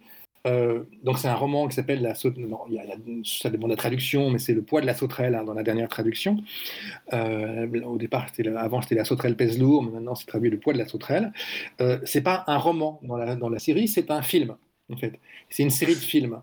Et ce que je trouve assez génial, c'est que le rapport au film dans la série, en fait, euh, elle met en scène des mondes parallèles, et cette logique de mondes parallèles qui sont des mondes tels qu'ils auraient pu advenir, c'est une idée qui est assez géniale, en fait, qui était très présente chez Dick, et qu'on retrouve avec une adaptation très libre, au fond, finalement, dans la série. Et l'autre idée géniale de la série, c'est un personnage qui n'existait pas chez Dick, qui est euh, le Hopführer Smith, qui est le, ce personnage qui est le, le, hiérarque nazi, mais qui a été un soldat américain, un résistant américain, euh, et qui notamment découvre dans le monde parallèle qu'est-ce qui serait devenu, et surtout qu'est-ce que serait devenu son fils, euh, qui ne serait pas mort parce qu'effectivement il, s'est euthanasié son fils parce qu'il était, il avait une maladie auto-immune ou un truc de ce type-là. Euh, qu'est-ce que, quelle serait sa vie et comment il aurait connu son fils? Euh, alors que là, effectivement, dans la série, bah, il ne peut pas le connaître puisque à cause de, la logique d'euthanasie en fait, donc du, régime nazi, eh bien, puisqu'il est puisqu'il n'est pas totalement pur et qu'il a une maladie, il doit mourir en quelque sorte hein, de lui-même. Et donc, je trouve qu'il y a il y a un bon, un, bon mariage quelque part entre l'adaptation et euh, des références, des références qui sont réellement celles du roman. Euh, je ne dis pas que c'est pas parfait, que c'est parfait, je ne dis pas qu'il n'y a pas des longueurs ici et là, mais en tout cas, l'exemple le, est beaucoup plus intéressant que par exemple toute la série, les dix séries tirées des nouvelles qui ont été faites également par, par pas par Amazon, mais qui a été, qui a été diffusée sur Amazon, qui s'appelait Electric Dreams. Voilà, Philippe Cadic Electric Dreams, qui est euh, qui est effectivement moins, euh, qui est très inégal. Très inégal. Il y a des choses bien, des choses qui sont moins bien. Voilà. Je suis assez d'accord moi sur, euh, sur la série. Je sais qu'elle a été pas mal décriée, mais la série Le Maître du Haut Château, j'ai trouvé fort agréable à regarder. Alors ils ont dû la terminer un petit peu rapidement, je pense, pour, pour des raisons de, de production, mais ça reste quelque chose d'assez d'assez agréable. Et toi, Marc, tu nous as pas dit euh, quelles adaptations t'avais préférées hmm, Moi, je, je regarde pas beaucoup de films. Euh, je me souviens avoir vu l'adaptation de, de Blade Runner parce que, enfin, je, me souviens avoir beaucoup apprécié. J'ai vu, euh, enfin, j'ai vu la director's cut machin, et j'ai vu celui de Denis Villeneuve que j'ai bien aimé. Et j'ai vu euh, comment ça s'appelle euh, J'ai vu euh, le Total Recall avec avec Schwarzenegger. Je me rappelle de du mec dont la tête explose à la fin et je me souviens que ça m'avait beaucoup enfin j'avais beaucoup j'avais beaucoup aimé parce que j'ai toujours beaucoup aimé les trucs gore et dégueulasses. Les têtes qui explosent. Et non mais c'est vrai tu sais genre à la fin où il fait et puis il y a ses yeux qui sortent et tout enfin c'est c'est immonde quoi et je, je, me souviens de ça donc moi je, je j'avais bien aimé ouais l'adaptation de, de, Blade Runner, mais en lisant le roman, c'est vrai que t'as l'impression que c'est pas du tout le, le même truc. Et, euh, et Total Recall et Souvenir à vendre, c'est pareil, c'est pas du tout la même chose, quoi, parce que la, la nouvelle, euh, c'est pas du tout un truc d'action, quoi. Il y a pas du tout de, de bagarre comme euh, comme euh, comme il y a dans le dans le film, en fait. Donc, ah oui, par contre, par contre, il y a en commun euh, le fait que voilà, il y a une nana qui a trois seins dans le dans le film et euh, dans dans la nouvelle, euh, Dick décrit une secrétaire qui se promène seins nus. Bon, du coup, pour les gens qui se posent la question de est-ce que la meuf à trois seins est dans le le film, ben en dans fait, la, dans la nouvelle, c'est dans la nouvelle, il y a déjà un point de départ fait par Philippe Cadic, quoi. Dans la nouvelle et dans, dans la plupart de ses romans, hein, les seins, c'est quelque chose. Oui, dans la oui, c'est vrai que la, parlé dans sur la le Discord de... déjà pas mal de fois.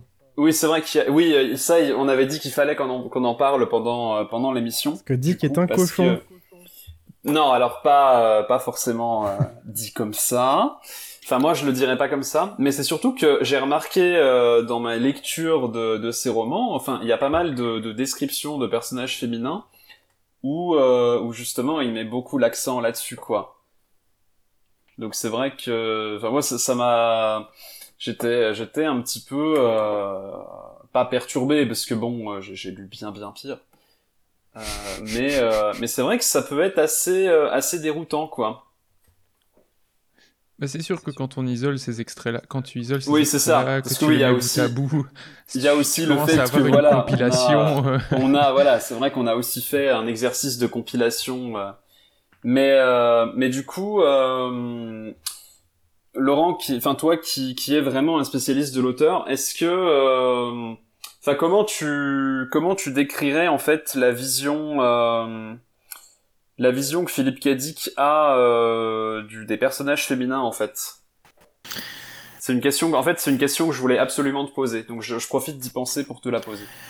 Euh, sur, les, sur les problèmes juste de, de description physique, c'est un, truc dans tous les, les romans de SF des années 50. C'est, c'est, Oui, c'est vrai pareil. que oui, c'est vrai que de toute façon quand tu lis euh, quand tu lis Anderson et enfin même ou Jack Vance, c'est pareil, c'est vrai que ouais, il faut quand même remettre dans le contexte. Ouais, là j'ai lu La guerre éternelle qui date des années 70, et, euh, tu vois, c'est pareil. Pas- ouais. Euh, Aïe, aïe, aïe. Sur la vision de la femme, plus généralement, euh, c'est, il y a, y a des romans où c'est vraiment misogyne, où c'est des espèces d'accessoires et des, des MacGuffin presque. Euh, et il y a des textes où, euh, bah, le dernier, la, la transmigration de Timothy Archer, où euh, c'est la narratrice est une femme et donc Dick se met à sa place et, et c'est brillant. Donc, donc il y a pas, je peux pas te dire voilà quelle était sa vision des femmes. Je pense qu'elle a évolué. Oui, oui, oui, bah je oui. pense que c'était aussi un homme de son temps, donc donc voilà, c'était plus. Il a les défauts euh, de, de son époque aussi. Elle évolu- Ouais, plus de. Oui, plus- puis elle a évolué aussi sous l'impulsion de certaines de ses collègues autrices, euh, notamment. euh, Oui, notamment Ursula. Le Guin, dit, je crois. euh, Il a, oui, je pense qu'il a, il a Ursula Le Guin lui a beaucoup dit, ouais. correspondu avec euh, Ursula Le Guin. Euh, Le Guin. et ils, ils se sont beaucoup frités sur, euh, sur pas mal de sujets. Euh, mais, euh, mais on voit dans ses textes un peu évoluer sa, vision de la femme, de simple accessoire, de, euh, bah, dans son dernier roman, hein, carrément, je vais pas dire héroïne, mais, protagoniste principale, quoi. Donc voilà, donc il a suivi son temps et son époque, et puis, et puis il s'est ouvert au monde aussi un petit peu au, fi- au fil du temps, et, ses- textes aussi, quoi. Ok, d'accord. J'ai pas, j'ai pas un point de vue euh, plus précis que ça. C'est pas, c'est pas un domaine que j'ai vraiment étudié, mais, mais tu te rends bien compte que, euh, disons dans les années 50-60, les femmes ont à peu près la place qu'elles sont dans tous les romans de SF de l'époque, quoi. C'est peut-être un, Oui. peu- un peu moins vrai ou, ou dans les, dans les romans de littérature générale, mais on a quand même pas mal de personnages de Harpy euh, qui reviennent. Il a, Mm. euh, on sent que parfois les, les frustrations qu'il ressent avec ses, ses épouses euh, sont, sont, sont- voilà, l'épouse de, de Confession d'un barjot qui est clairement inspirée de Anne, il la ménage pas par Ah, ouais. exemple quoi. Mais et puis il y a d'autres romans de SF où ce sont que des que des, que des accessoires quoi. Mais euh, Oui, oui, c'est ça s'ancre dans la SF de l'époque aussi. Voilà, quoi. Il est voilà, pas pire il est pas pire que certains de ses collègues. non non voilà, il est pas mieux mais il est, Ouais. il est pas pire. Ok, Oui, oui, oui, non, mais c'est, je, je pense, je pense que c'était quand Oui, même oui. important de poser la question parce que c'est Ah, vrai que. il, y a, la- il y a- il y a- il y a la figure de la, de la jeune femme schizoïde, en fait, qui est très courante chez lui, en fait, hein, qui est un, un leitmotiv très fort, par exemple, sur, dans, dans, dans Ubik, hein, le personnage de Patricia, Mm. ou dans, dans le bal des schizos. Après, Euh, euh, c'est ça aussi. ouais. Voilà, ça, voilà, il y, a- il y a une constante quand même qui est cette, cette logique. cette- voilà. Il y a aussi quand même une fascination pour sa femme, donc, ça, par rapport à sa sœur jumelle, en fait, hein, qui- qu'il n'a pas, qu'il a pas connue. On n'en a pas parlé, en fait. Hein, morte On l'a évoqué très vite. la sœur, euh, la, la- la- la fille aux cheveux noirs, en fait. hein, il y a un recueil de nouvelles qui s'appelle comme ça, La fille aux cheveux noirs. Donc ça, c'est une, une autre, une autre des, des- des- un autre des éléments qui revient régulièrement chez lui.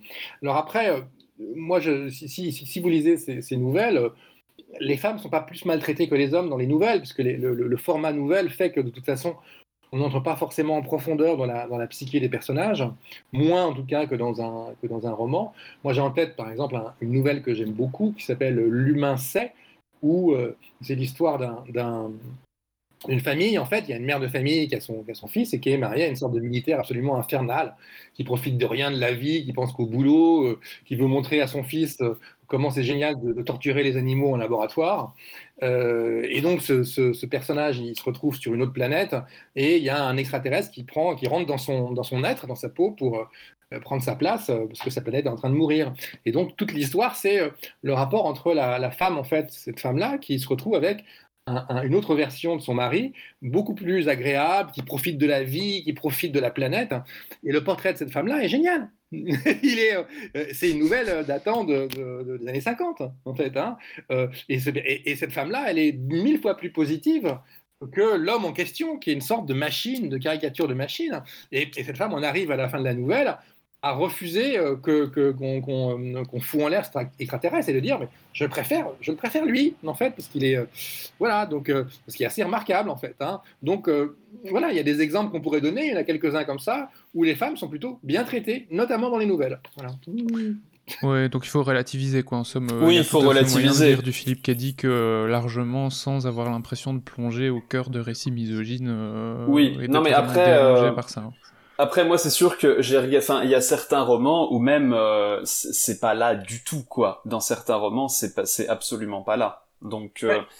ça dépend. euh, Enfin, dans dans les romans que j'ai pu lire, en tout cas, t'as des romans où c'est assez présent et des romans où c'est complètement absent. Oui, oui, mais il y a des romans où effectivement les femmes sont, sont, sont vraiment maltraitées. hein. Il y en a quand même, c'est clair. hein. Mais, Non, Ah mais oui. si, on, si on commence à arrêter de lire des romans parce que c'est misogyne, on n'a pas fini, les gars. Ah oui, non, non, mais ça c'est clair. et- Oui, ça c'est clair et net. hein. C'est pas faux. C'est typiquement si tu commences, enfin si tu commences comme ça, euh, déjà tu, tu plus personne ne lit Lovecraft, quoi. Ce qui est assez dommage par ailleurs. Ouais, qui a un certain nombre d'autres problèmes que nous n'évoquons Oui, ah bah oui, oui. Mais comme ça, euh, voilà, Philippe, euh, maintenant, Philippe euh, à côté de Lovecraft. Philippe Cadic, que vous tomberez sur une description de seins particulièrement détaillée et cosmique, vous penserez à Marc.